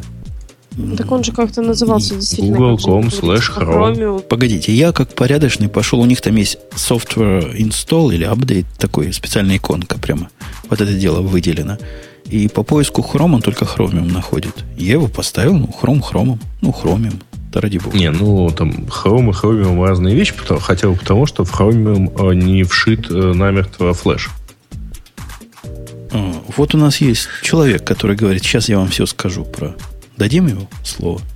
Ну, давайте Кто? попробуем. Санек. Санек. А, он же Александр. Александр. Ой, у меня тут столько Александров. Который же из них это был? Господи. Сейчас я попробую его иконку посмотреть. Может, я узнаю, кто это. У него иконка вот такая, а у меня такой в списке нет. С кошечкой. С кошечкой. Марусь, ты любишь с кошечками? Ну, на самом деле, я кошечкам не рав... ну, в смысле равнодушна, и у меня всего есть три кошечки, которые меня умиляют. Вот, одна из них по работе получилась, поэтому у меня с кошечками проблемы, в общем, мне они не нравятся. Александр. Кажется, Александр Здравствуйте. здесь. Здравствуй, Александр. Ты, ты что, специалист по убунтам? И не стесняешься ну, признаться? Ну, стесняюсь признаться, но периодически приходится. Ну, и ладно, допустим. Бывают всякие. Да, все мы не идеальны. Ты что нам такого про нее скажешь? Почему надо всем бегом переходить с предыдущего 11 -го? 11 сколько было раньше-то у вас? А, было раньше 10.04 LTS релиз. Ладно, LTS это для тех, кто понимает, что сервера надо долго сопровождать. А для нормальных людей это было 11 чего-то? Это 11.10 было. Да. Ну, я, скажем так, я сейчас рассматриваю Ubuntu это как некоторый предел, стремящийся к macOS X. Ну, это мой взгляд на мир. Погоди, погоди. То есть Ubuntu это, ты хочешь сказать, OS для нищебродов? Ну, можно и так сказать, но ты, лучше так не говорить. Ты почему не сказал? Александр, ты, а, у, ты, ты а, у, тебя, у тебя это какая операционная система? Вот у меня 12.04 прямо сейчас налито. Понятно. Везде. Ну, и вот как твой user experience? Тебя не раздражает вот это все? Вот это все. А, раздражает проблема с драйверами для видеокарточек на, на любой платформе. Это, э, да, это проблема Linux. Я не отрицаю. Ну, да, бывают проблемы. Ну, настраивается это. Да, блондинка с этим никогда не справится. Ну, для этого есть же люди правильные, которые блондинкам расскажут. То есть брюнеты. Брюнеты, да, высокие. Женя, я вот, я вот пытаюсь понять, меня это перестало раздражать 15 лет назад. Что я делаю не так? Ты перестал, перестал этим... Не, я даже не пытался подключить на этой балалайке звук. Ради бога. Не работает звук. Ну, ради бога. Кому нужен звук на Ubuntu, правильно? Я поддерживаю. Кому нужен на сервере? Ты не должен этого хотеть, да? Конечно, сервер это, да. Мы, мы на Linux звук, как на сервер смотрим. Зачем нам нужен там звук? Ну, вообще вы, зато, выглядит зато, аккуратненько. Зато мы делаем ракеты. Не, выглядит аккуратненько, выглядит красиво, но я уверен, что они все смотрят на Mac OS X, потому что эта панелька все больше функциональнее и становится похожа на, на нижнюю панельку Mac. Я вот не помню, ты, ты про панельку, которая слева, да, у него торчит? Ну, да. Она очень похожа, да, очень похожа на штуку, которая позволяет искать. Я, к сожалению, не такой крупный специалист в macOS, чтобы прошу прощения. Spotlight называется для то, что из коробки, а то, что более продвинуто, называется Альфред. А на Альфред да. очень похоже, это действительно. Я согласен. Ищет вполне неплохо, и при условии, что этот софт был установлен из Ubuntu центра. А вот если вы компилируете и собираете сами, то он будет искать долговатенько. Но найдет? Но найдет. Слушай, а к тебе как к человеку причастному, а кроме искать, что-то другое можно с вот этим делать, с худом? Например, а... в Альфреде можно, ну, для примера я тебе скажу, добавлять, назначить такую командочку, например, T у меня, и добавлять список задач. Или другую командочку назначить и посылать там в Jabber сообщение. У вас Не, так ну, делается? Не, у меня такого нету, потому что у меня, скажем так, я в большинстве случаев что-то программирую, и мне отвлекаться... У меня есть специально выделенное время для этого, и я как бы не обращаю внимания на это. Ну, не в курсе просто. Прям, блин, да. не знаю, не знаю. Может, ну, и есть, но не знаю. Может быть, есть, но я не знаю. Я скорее стараюсь больше писать под сервер, нежели под э, такую клиентскую Какой-то не показательный клиент. То есть у тебя там фоточек, что ли, нету? Не, у меня фото, я страшно скажу, у меня всего 15 фоток за мои 20 лет, которые я храню. Да, я, наверное... В цифровом виде, я надеюсь. Да? да, в цифровом... Не, ну, если еще не в цифре считать, хорошо 30. 30 фоточек цифровых и не цифровых. Ну, я бы, я бы, я бы очень хотел так, потому что, по-моему, это очень круто. Это, наверное, самые важные фотки. Ой, у, у, да, меня, это... у меня их 380 гигабайт, не знаю, куда девать. Ну, Женя. Ты меня понимаешь, да, Петь?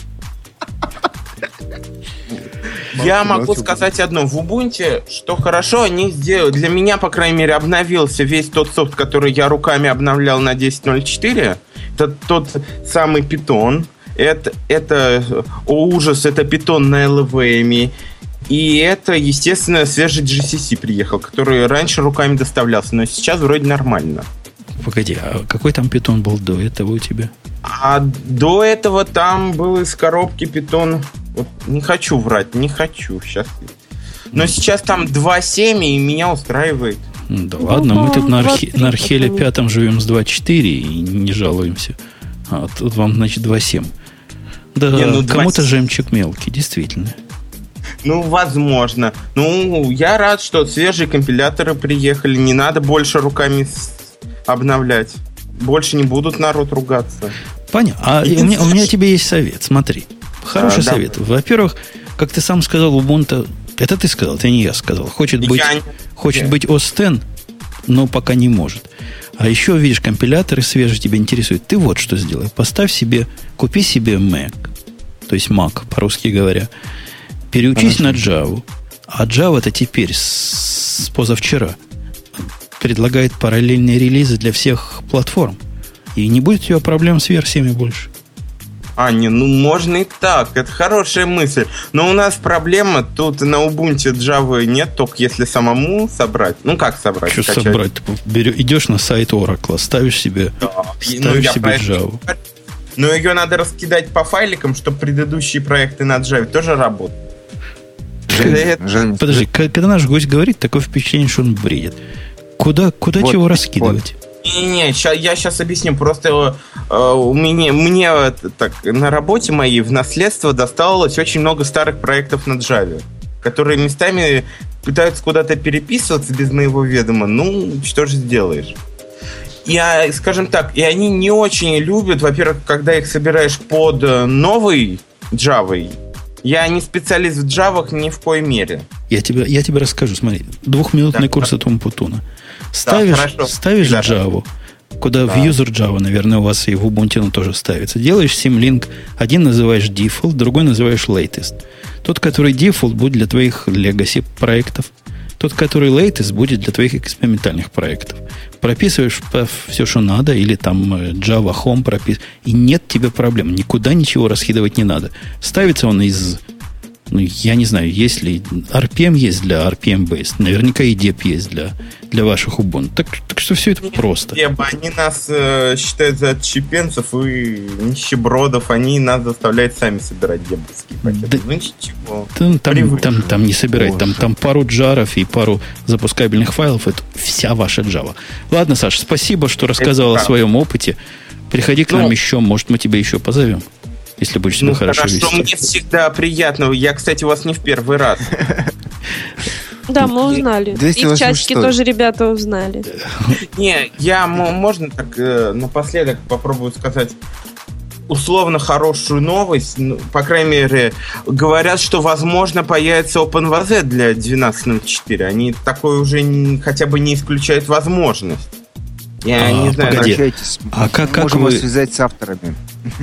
А, а как, вы, как вы сегодня, как сегодня на сервере делается? Ну, это не виртуализация, же правильно, это такие контейнеры, по-русски говоря. Это контейнеры, да, но сейчас, вот смотрите, у меня на трех машинах стоит, на одной стоит OpenYZ на Ubuntu 8.04, другая на 10.04. Все это, конечно, работает, но, тем не менее, хочется на новом ядре это все пересобрать, потому что новое ядро несет очень много полезных ускоряющих, э, ну, ускоряющий потенциал увеличивается. Раб- работает и не трогай.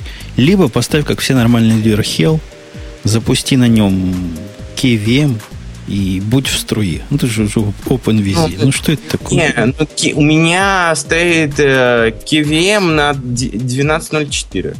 Ну вот, видишь, даже на 12.04 работает. Ладно, спасибо, а то мы тут Женя, уходим с тобой Жень, в глубину. Да, да, Петя. Хорошо. Да, да, да, мне интересно, мне кажется, очень интересная эта тема. На самом деле, как бы, я думаю, что э, вопрос задан очень правильный, поэтому, дорогие коллеги Кирилла Колышкина из Parallels, если у вас есть интерес, пожалуйста, давайте это самое, организуйте какое-нибудь общение. Вот тут, тут есть человек, который хочет вам фидбэк дать, Был. а вы молчите, кажется. Был. вот. нет, нет. Вот. Такие дела. Да. Ну, вот так вот нам... Это не мы про Ubuntu говорили, это нам рассказали. Мы вообще не, не в теме. Ну, посмотрела на Ubuntu вечером. Это и все, что я знаю. А так, наверное, я вполне понимаю, это, наверное, большой праздник. Вот как для нас будет выход 10... Какая у нас следующая? 8, да, версия? 8. 8. Ну, вот такой, наверное, для них это big deal. То есть надо радоваться. Я не знаю, меня версия 10.7 больше всего бесит тем, что как бы э, этот самый Стив Джобс продолбал, значит, э, там, ну, я не знаю, это не версия 10.7, а просто вся эта идея с Java машиной, встроенной в операционной системе. Вот это, э, собственно, история с 600 тысячами этих самых затроенных машин. Погоди, тебя, тебя какая часть не устраивает, что меня не устраивает то, что, что у меня Mac, а меня, баги. значит, вирусы атакуют. Да, а, да, ну да. вот теперь Oracle говорит, после того, как ты установишь новый, не сейчас, а следующий апдейт. Сейчас они только JDK поставили, то есть для девелоперов. Да, да, они будут автоматом да. тебя обновлять, и не будешь ты ждать милости Apple. Ну, конечно, это позор. Так, мы, мы, мы нет, да, э, это ужасно, да. Так у меня нет проблем, потому что Java машину я лично не ставил. Погоди, свой, а, на, на а неужели тебе не надо? Вот тысяча человек бизнеса, когда ты а заходишь зачем? в конференцию, а ситриксовскую конференцию через браузер, он же аплет поднимает. А когда он это делает? Ну, ему надо, я знаю. Я по лицу вижу. А, он это делает. Нет, я, э, Женя делает правильно. Да, он видит по, по моему лицу 10 тысяч километров. Да, что мне это надо. Но, ты знаешь, э, с одной стороны, я ходил в цисковские вот эти конференции, цитрикские, но потом выяснилось, что у меня нет Java машины. Сори.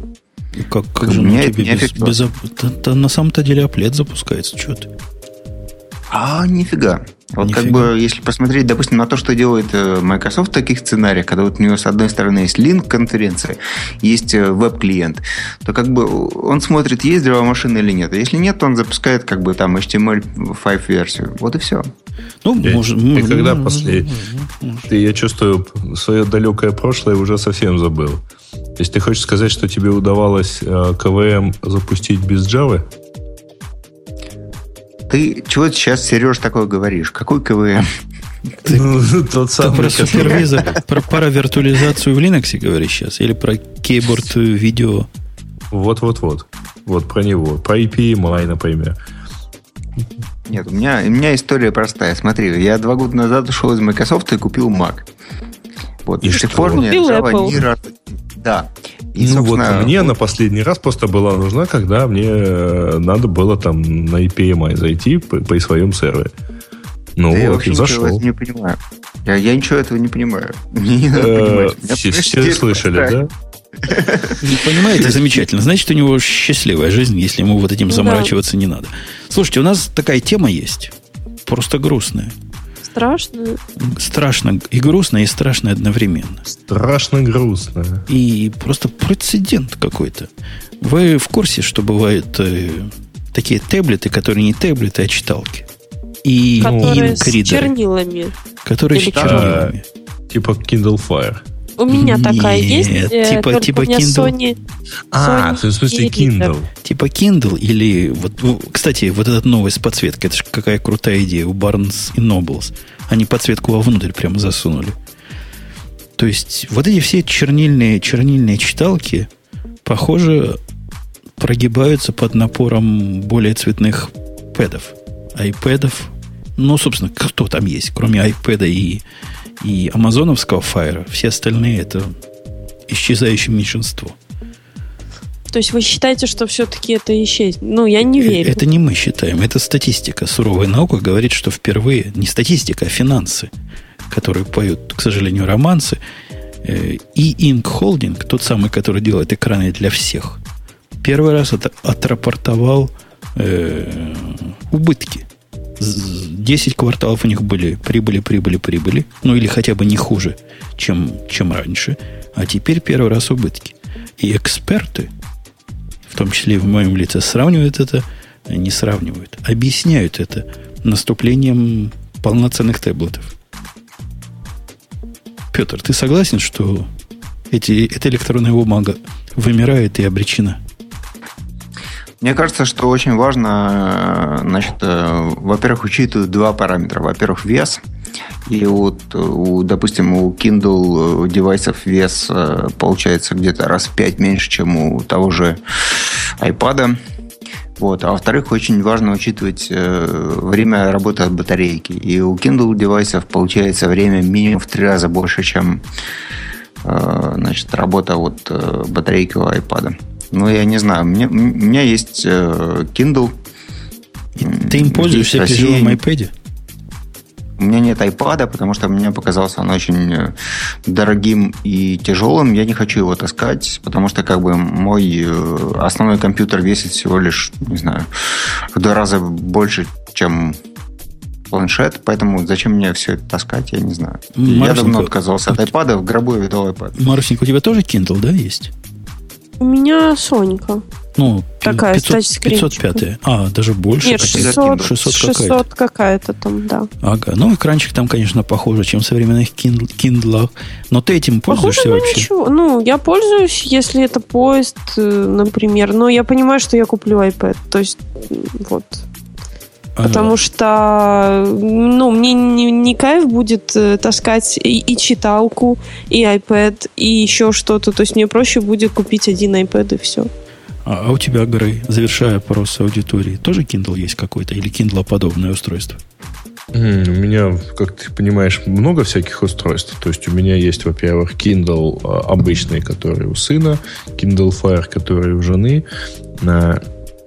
И дальше у меня есть iPad, на и, котором стоит Kindle. И этим сказано все. И читаешь ты с iPad? И читаю я с iPad.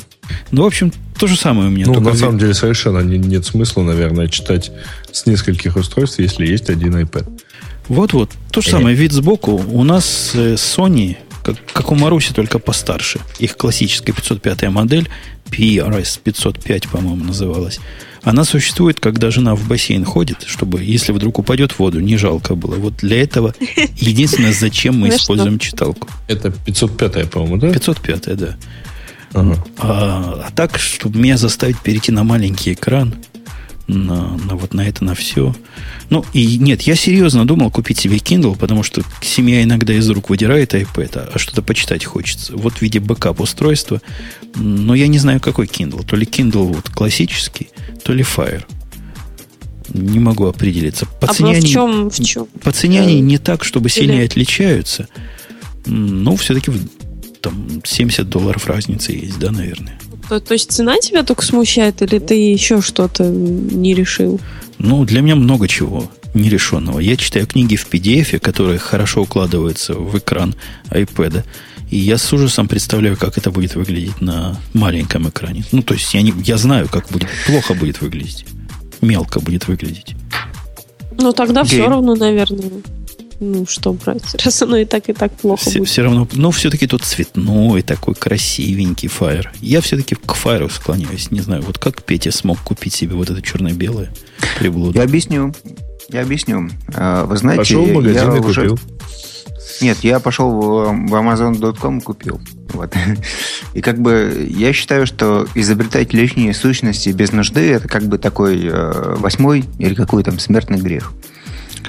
То есть, как бы, если уже все хорошо, то что-то такое новое придумывать без нужды, это как бы не надо.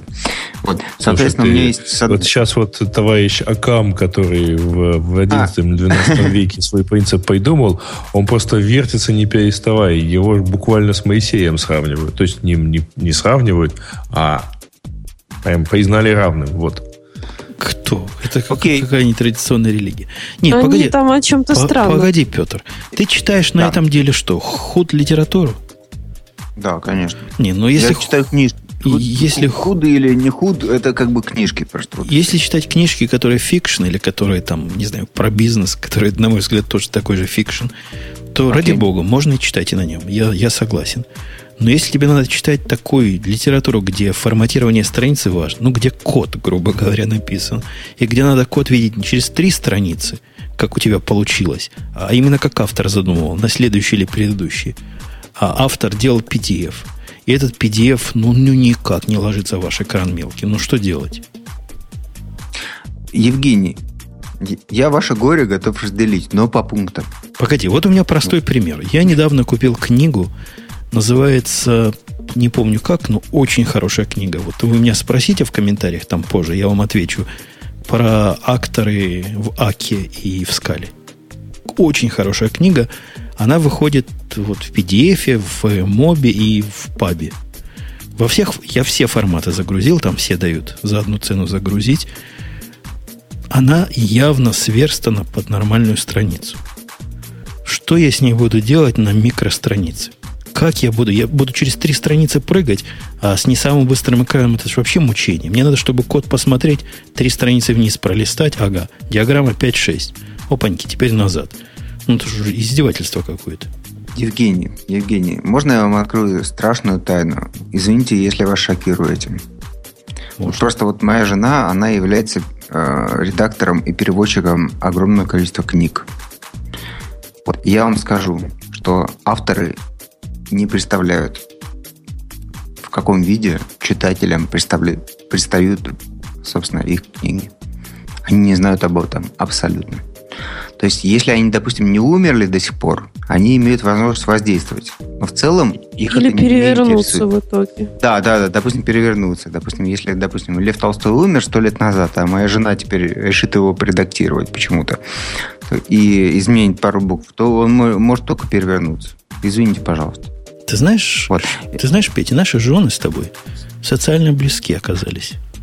А, да? Я тебе расскажу почему. И заметьте, это такой анонс, который первый раз звучит в радио Ти. Моя жена стала моим собственным редактором. Она сейчас набирает... Редактором кода? Редактором подкастов Умпутуна. Она набирает подкасты с целью издать из них книгу. Мою книгу, ты понимаешь? Она мой Понимаем. главный набиратель и художественный редактор. Так что смотри, наши жены сблизились где-то как параллельные прямые в невклидовом Я потом всегда мечтала.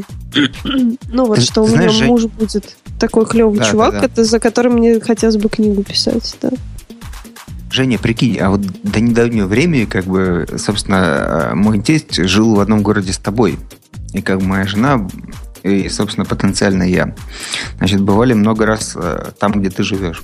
Нам надо было давно основать общество какое-нибудь. Фанатов. Ну фан-клуб. Ну, теперь, как бы, собственно, все, все в прошлом. Вот. Ну, в, в общем, вот сама идея очень интересная, что, как бы, ну, я не знаю. И, и я не знаю, я, я не понимаю. То есть я, когда беру Kindle в руки, вот любой Kindle из современных, вот кроме вот этого страшного предыдущего с кучей кнопочек, которые так мне сто лет не нужны. С кнопочками. I'm Да. И, меня кнопочки раздражают, мое эстетство. Мне кажется, это не пришей кобыле хвост. Ладно, берем без кнопочек, как теперь. Берем даже который не, не тач, он как бы проще, дешевле, такой железный, ничего с ним не случится. Мне он нравится. Просто конкретно нравится. Но я про use case думаю, и мне сразу перестает нравиться. Ну, ты знаешь, сегодня я ехал в метро, и как бы я увидел э, прикольную цитату в книжке, которую я читал. Я ее так, так отметил на, на Kindle очень легко, пару кликов. И нажал, значит, share. И, собственно, share вот этот запустился, значит, э, в мой твиттер. И там пошло несколько сотен человек, прочитало, эти люди написали комментарии, по-моему, нормальный use case. А у тебя, у тебя Kindle такой кучерявый, да, который умеет по 3G. Да, да. Я, я остановился на станции, между станциями он не работает. Вот. Я остановился на станции, он быстренько, быстренько поймал 3G и запостил. Причем это было в России, а, собственно, у меня Kindle, естественно, американский. Э, и вот э, он подключен к AT&T. Вот. Ну, там вообще мировой роуминг, поэтому там вообще да. не имеет значения. Да, да. Я этим пользуюсь регулярно. Если ты купил книжку, причем, если ты купил книжку в Kindle и нажал, значит, купить, допустим, то к тебе она приедет бесплатно даже в метро московском. А как называется вот этот сервис, который, который деньги собирает? Kickstarter, да, называется, по-моему? Там, там. Вот этот проект, который мы сейчас рассматриваем, который я выделил, хочу Марусе дать слово, потому что она специалист в таких а. вещах. Он точно на Кикстартере. Да, даже если бы я не видел, что Кикстартер тут написано в статье, я бы догадался. Ты видела, Маруся, какой проект замечательный? Э, сейчас я посмотрю по поводу... Да, именно по этому поводу. Я по его поводу... специально для Бобука приготовил. А, ага, ага. Это, как тебе сказать? Нет, ну, ты, ты расскажи офигенно. аудитории. Аудитории. Они не видят нам, картинку. Нам говорить не надо. Мы видим картинку, мы знаем, как это называется. Ну, я тоже вижу картинку. Это называется лифчик. Вот. Э, ну, то есть э, суть такова, что можно вот в лифчике носить э, iPhone. Вот. Картинку, ну, вы можете посмотреть там в Твиттере, уже ушла тема наверняка. Вот. Ну, это ни хрена неудобно, извините за выражение, потому что его оттуда неудобно доставать. Потому что его оттуда удобно достать только если ты стоишь в лифчике и без ничего. То есть, не-не-не, подожди, ниже лифчика может быть что угодно. Не, в смысле, выше лифчика ничего нет. Выше лифчика ничего Красивая нет. картина. Не, погодите, а вы помните, как пистолеты подмышечная кобура? Это ж типа подмышечные кобуры только для, ну, для прости, айфона. Понимаешь, когда ты засовываешь руку чуть выше пояса и чуть ниже груди за пистолетом, это нормально. А когда девушке придется засунуть руку в этот самый в ворот там какой-то рубашки или футболки, как будто она там что-то хочет поправить, ну, это, конечно, офигенный отвлекающий маневр, но тем не менее, в руках да. появляется iPhone. iPhone, да. Вообще, это опасная штука, потому что американская полиция, как мы с Петей знаем, сразу начнет стрелять при попытке такого действия. Но... Не но дай бог. Это удобно, например, для прослушивания музыки.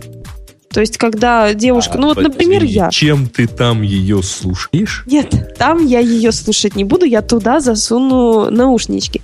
Потому что вот э, любой девушке хочется там пойти в платьичке, да, красивом, и послушать при этом музыку. И сумочка, она может э, быть вот не совсем в удобном месте для того, чтобы из нее тянулись еще какие-то наушнички.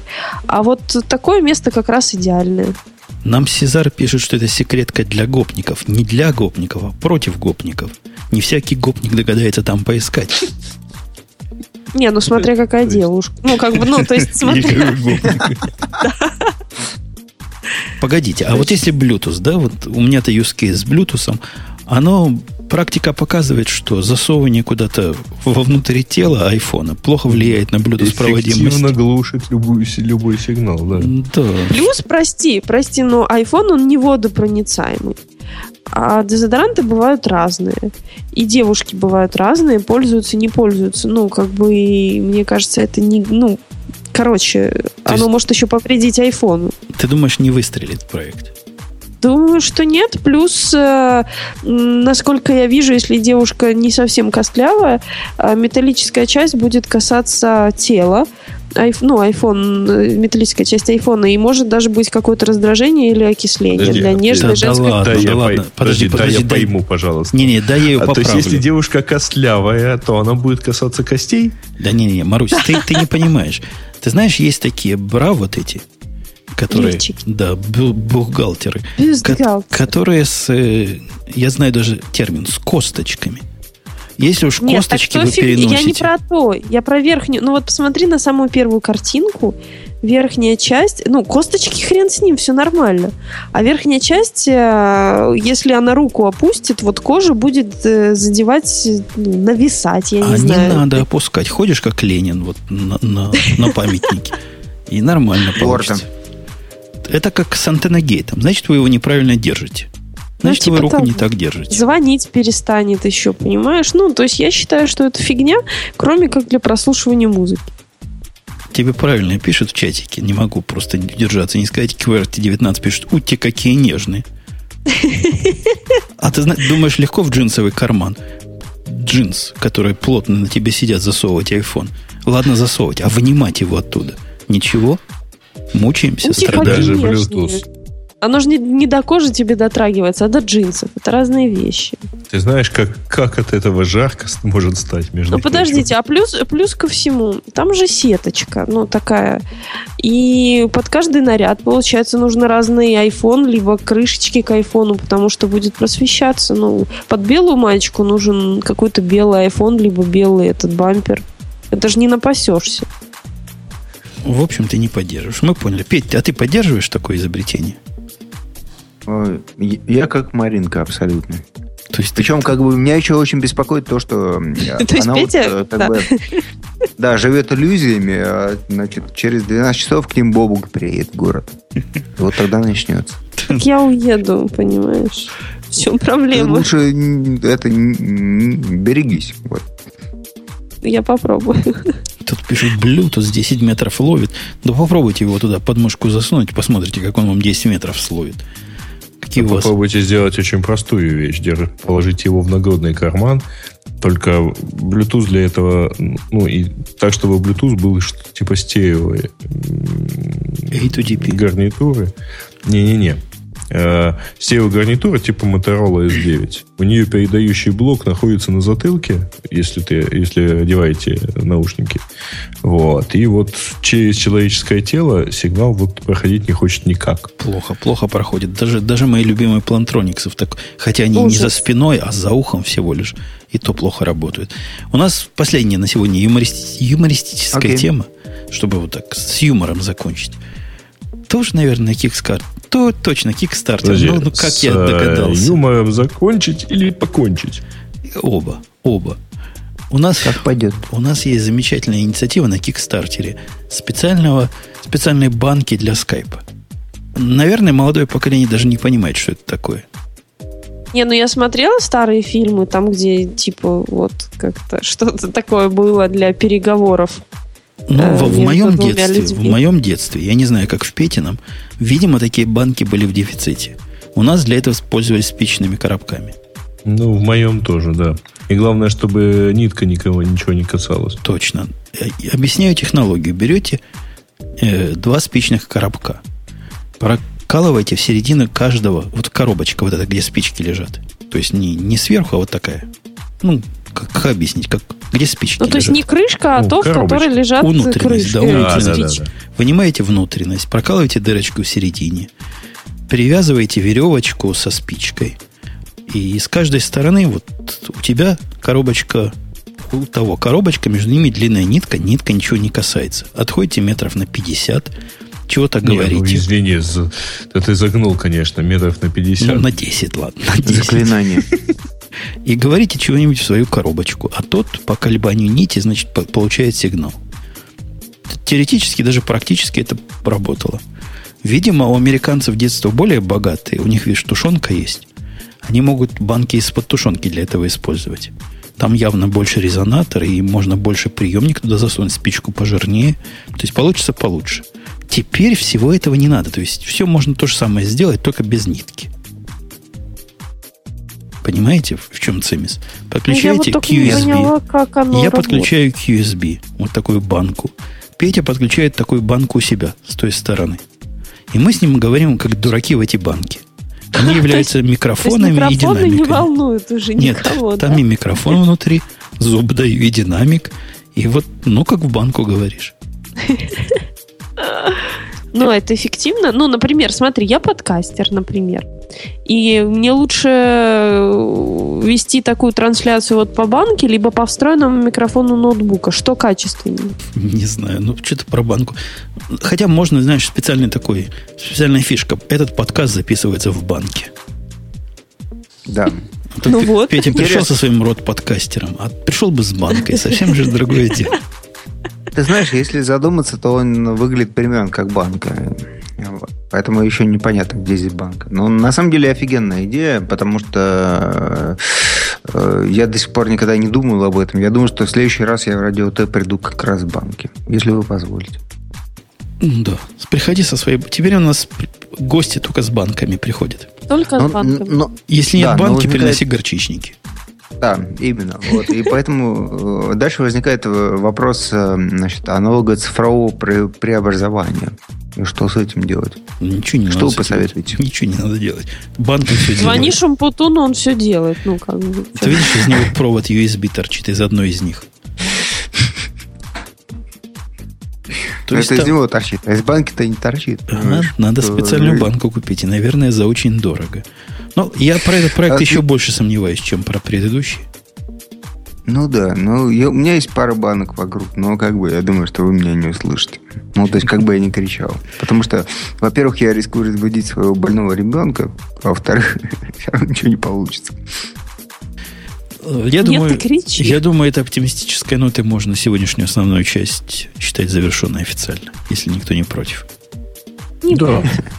Гр, Гры, есть ли у тебя темы достойные нашего знатного общества? Ну, темы пользователей, как обычно, это, безусловно, шедевральный. Но ты должен сказать, темы пользователей да. это всегда достойные темы, да, правильно. Достойнейшие, правда, в основном уже обсуждаемые, обсуждавшиеся. Теплый банковый звук пишет нам Кверти, будет интересно.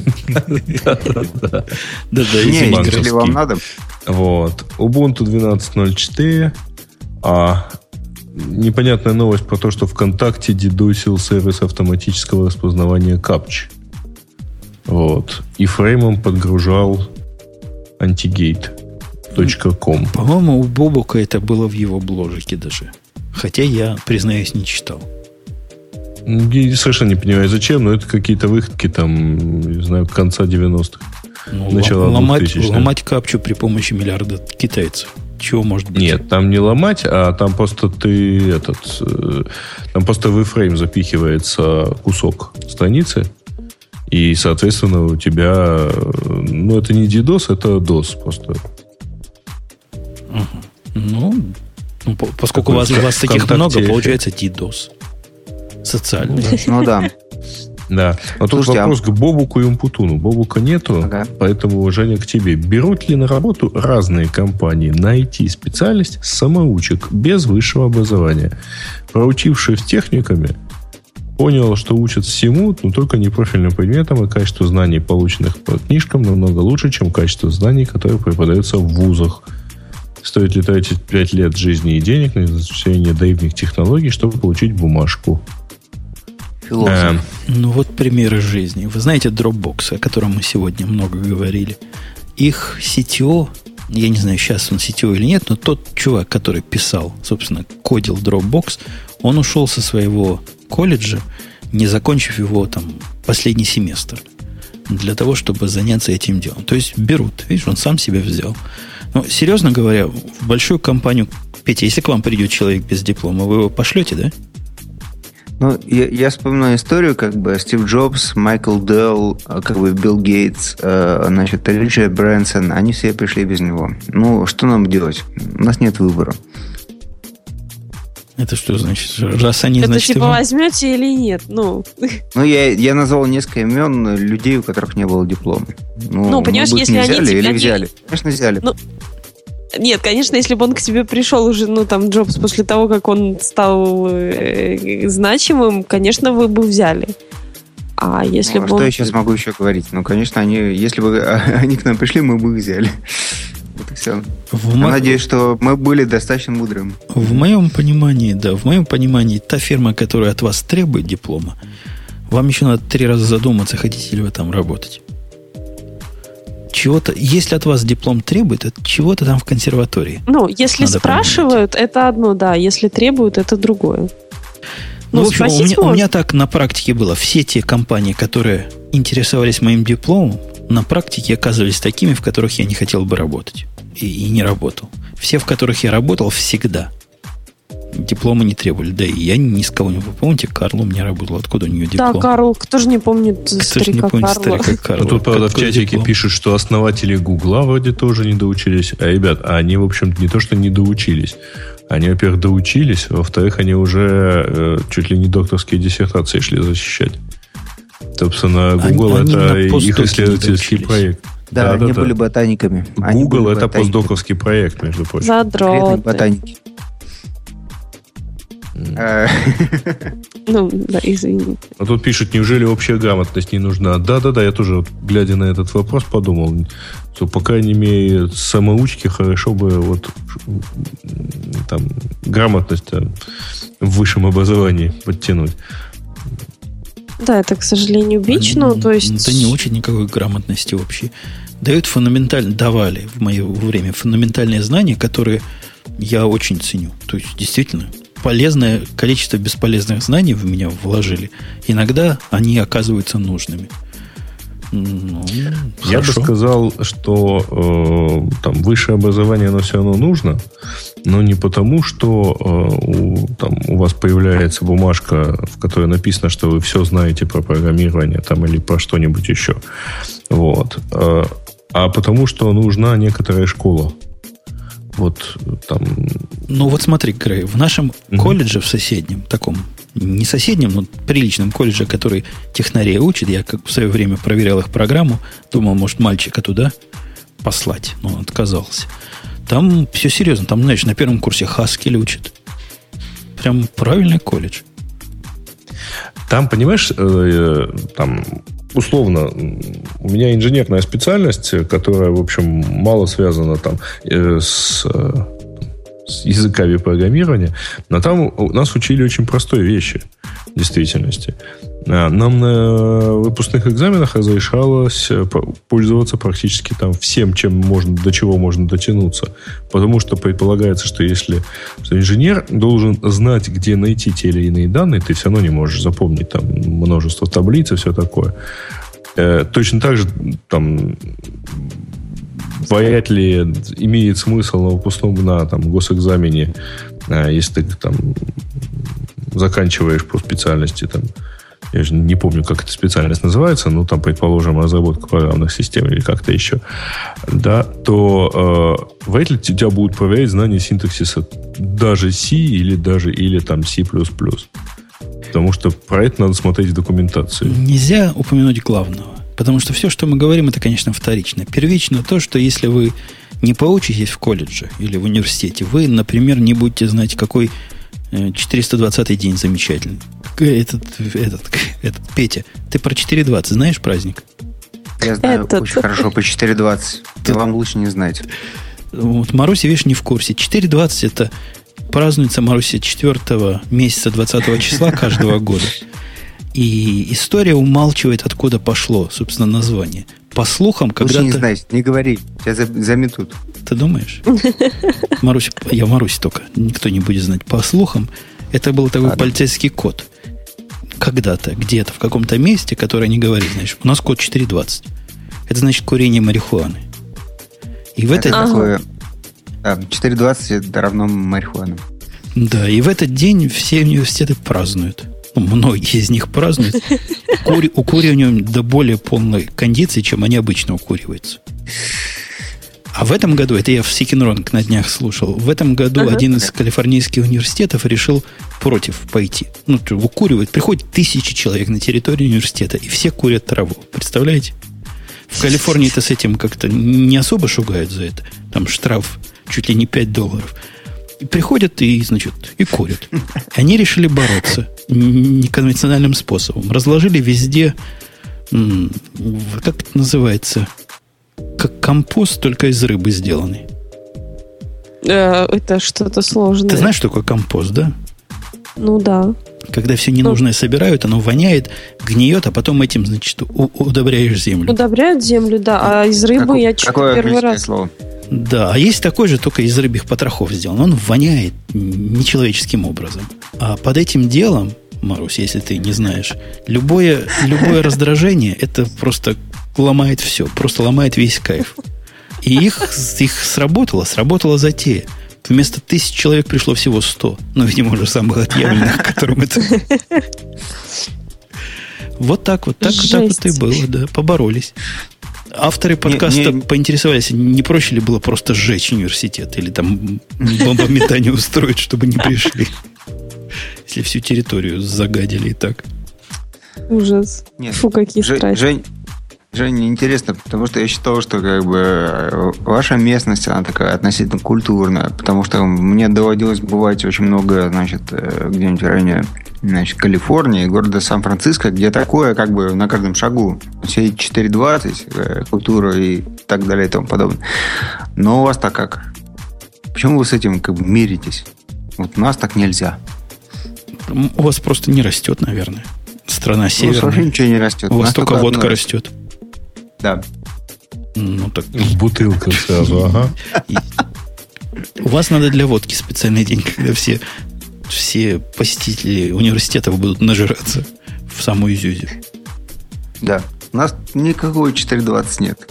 У нас только 40 градусов. Вот и все. Видишь, тут есть еще теория, что 420 номер телефона управления по борьбе с наркотиками. Не знаю, это действительно история умалчивает. Есть много, много теорий, почему это так. И даже спрашивали того, который назвал это движение, собственно, почему ты так назвал. Он напрягся и сказал, не помню. Не помню, очень занят был. Куры, много курил, уже память никакая совсем. Ужас. Теперь мои приятели, теперь мои приятели говорят, в Сиэтле, допустим, ну, это очень далеко от Иллинойса, где, вот, значит, ты проживаешь. Как бы я пошел на рынок и, и купил там товаров. Их цена составила 4,20. Ну, подумай, что это значит. Хорошая товаров копия. Понятно. Вот такая, да, такая новость. Не помню, к чему это. К работе как-то я прикрутил. Так общей образованности ты. Что-то накатило. Да, к образованию. Ты ж, Маруси, не знала, а теперь ты будешь знать. И в обществе еще Я буду знать, и ты меня можешь даже... Нет, я не пойду к себе работать. А я ну, нельзя не, путать семью как бы и работу. Я тебе Давайте Можно я еще один, еще один вопрос задам от имени пользователей. Значит, Э, а часто ли применяется математика в реальных проектах? И какой должен быть минимум математических знаний, чтобы кодер, запятая, чувствовал себя комфортно? Это, ребяточки, давайте какой-то минимум грамматических знаний все-таки тоже использовать. Нет, ну, ну математика реально пригождается. Ну, то есть... В практиках, которые связаны с вебом, если вам надо веб-сайт на коленке на PHP сделать, никакой математики, кроме арифметики, не надо. Да и то не все математические действия нужны. В основном плюс. Минус прямо редко нужен, не говоря уж о делении. Плюс Нет, а если там что-то должно по кривой безе там как-то вообще обтекать, ну, тут, тут как-то без математики никак. Даже если, ну, веб-проект. Обтекать, говоришь. Можно представить ну, себе безе и самому все, все, это, все это придумать заново. Небольшая небольшое дело. Не, ну, ну, для с... этого арифметики мало будет. Ну. Серьезно говоря, процентов, наверное, 70, может 80 реальных задач не требует высшей математики в программистском деле. Это вот факт медицинский. В 20% без нее просто не обойтись. Вот просто не обойтись. Но даже у меня, вот где надо хитро анализировать бог знает что и делать разные более-менее осмысленные предположения на базе математического аппарата – тоже процента 80 работы требует исключительно арифметики. Вот такой вам. Я, короче, не согласна. Нет, я согласна с тобой, что, в принципе, достаточно каких-то элементарных навыков, но важно понимать, что если возникает какая-то более серьезная задача, чтобы вы знали, куда идти смотреть хотя бы. Где читать и чем думать, в какую сторону. Ну, если считать Можно за математику, спрошу? допустим, дискретную математику, там теорию конечных автоматов, всякие такие специальные области математики, то, наверное, мои 20% можно до 22 увеличить. Ну ладно, давай до 25, но мне спокойнее хоть будет. Ну ладно, 25. Хотя, хотя что-то у меня в теле протестует против четверти. Ну, то есть есть задачи, в которых это надо. Да, да, Петр. Слушайте, э, я вспомнил, что мы делали с вами, э, значит, когда-то год назад или два года назад, я не помню точно, да, в, в эти же переменные дни. Мы собирались в Киеве виртуально и реально. На РТК нет. Три, да. три год наверное, назад, год назад. Два года назад. Нет, два, два года назад. Да. И вот Два в этом году мы не можем. Да, вот интересно. Сейчас Бобук уже куда-то там учится в Киев, вот, и тоже очень интересно было с ним поговорить, но мы не смогли. Ты предполагаешь, Потому что, что на коне? Ну вот, мне кажется, он совсем на коне, поэтому как бы не смогли ему позвонить. Это было бы интересно, как бы продолжить э, вот э, все вместе вот, вот, вот такой вот хэппинг в какой-то момент.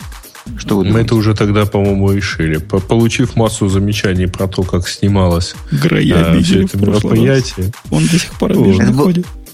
Нет, я просто помню э, вот этот вот э, флуд замечаний. Сережа, на обиженных воду возят. Или балконы вот падают, хрен, еще говорили. Сереж, да ну их нафиг. Вот ну, именно. И я так тоже решил. Ну, ну их нафиг. Ну, что мы должны делать? Не-не, хэппенинг надо. Предлагаю в этот раз провести на Напервильщине. У нас тут пару о, слушателей есть. Петя я подъедет, ему недалеко. Да. Да, недалеко. Я уже был. Можно прямо у меня в подвале провести. Ну, хорошо. Все три как слушателя в, влезут. Петя, Петя уже дорогу туда знает. А ты в этот раз обещался, говоришь, приду, приду, и не пришел, а насиновал. А мы уже после шоу? Нет, ну мы сейчас придем. А, окей, я уточнила. Вот. Не, в ближайший раз я у вас буду через две недели где-то. Так, если что. Ну, мы, мы, мы, мы всегда тут. Вот. И у нас всегда открыто. Ладно, я предлагаю действительно на темах пользователей заканчивать, потому что времени уже много, да и темы там. Firewall китайский пал. А это означает, mm-hmm. что можно по, к Фейсбуку подойти. Все. Значит, Все поделим. китайцы. Боже ты мой, да. какое открытие. Ой, вы знаете, вот, кстати, о, о, о Facebook. Я вчера зашел в Facebook, и всегда у меня Facebook вызывает, ну, вы знаете, да, как, я думаю, как у всех нормальных людей, недоумение. Вчера я обнаружил, что меня добавили в 15 групп каких-то, от которых мне нужно руками отказываться. Нельзя сказать, чтобы меня да. не добавляли? Не? Это ужасно. По-моему, этого это нельзя. сложно. Нет, нельзя. Мы не Нет. знаем. Э, вот. Я, я заблокировал этих людей, которые меня добавили. В общем, все, что мог, сделал.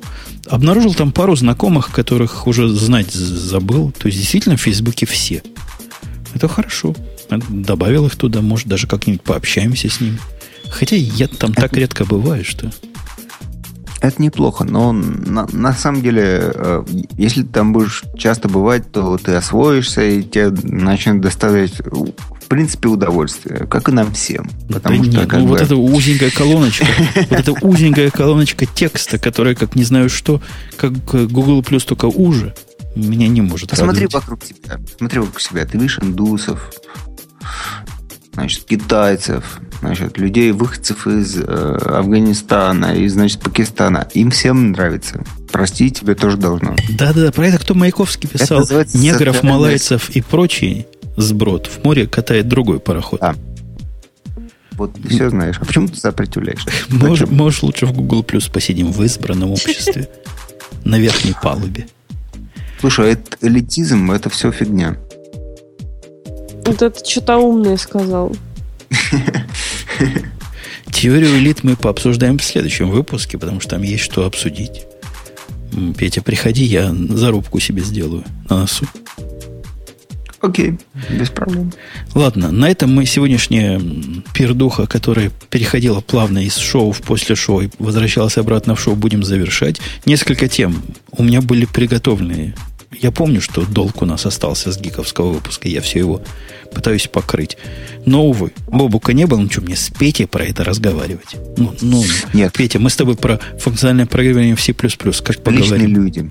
Нет, да. это же это ж будет какое-то какое издевательство над слушателями. Поэтому помолчи. Не, никогда.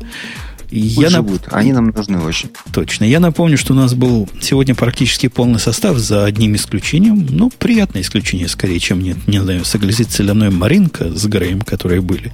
Потому что вместо Бобука был сам Петя. Конечно, мы согласны с Греем, но Грей не даст соврать.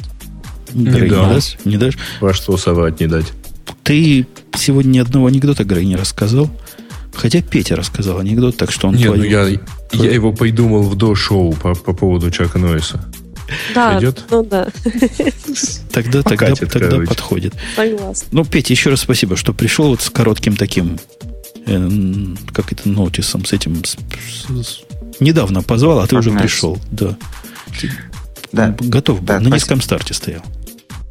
Спасибо И он Путону спасибо. Тоже, да. Конечно, спасибо. Ладно. Всем спасибо, всем все свободны. Точно, вырвал из рта. До следующей недели встретимся в очередном выпуске, который будет простым числом, 267. Вам до следующего выпуска думать, простой оно или нет, и раскладывать его на множители. 287 следующий будет, потому что этот был 286. В любом Черт случае задание остается такое же. Разложить на простые множитель и представить. Все, пока, и вы поймете, зачем вам надо образование. До следующего выпуска. Пока. Пока.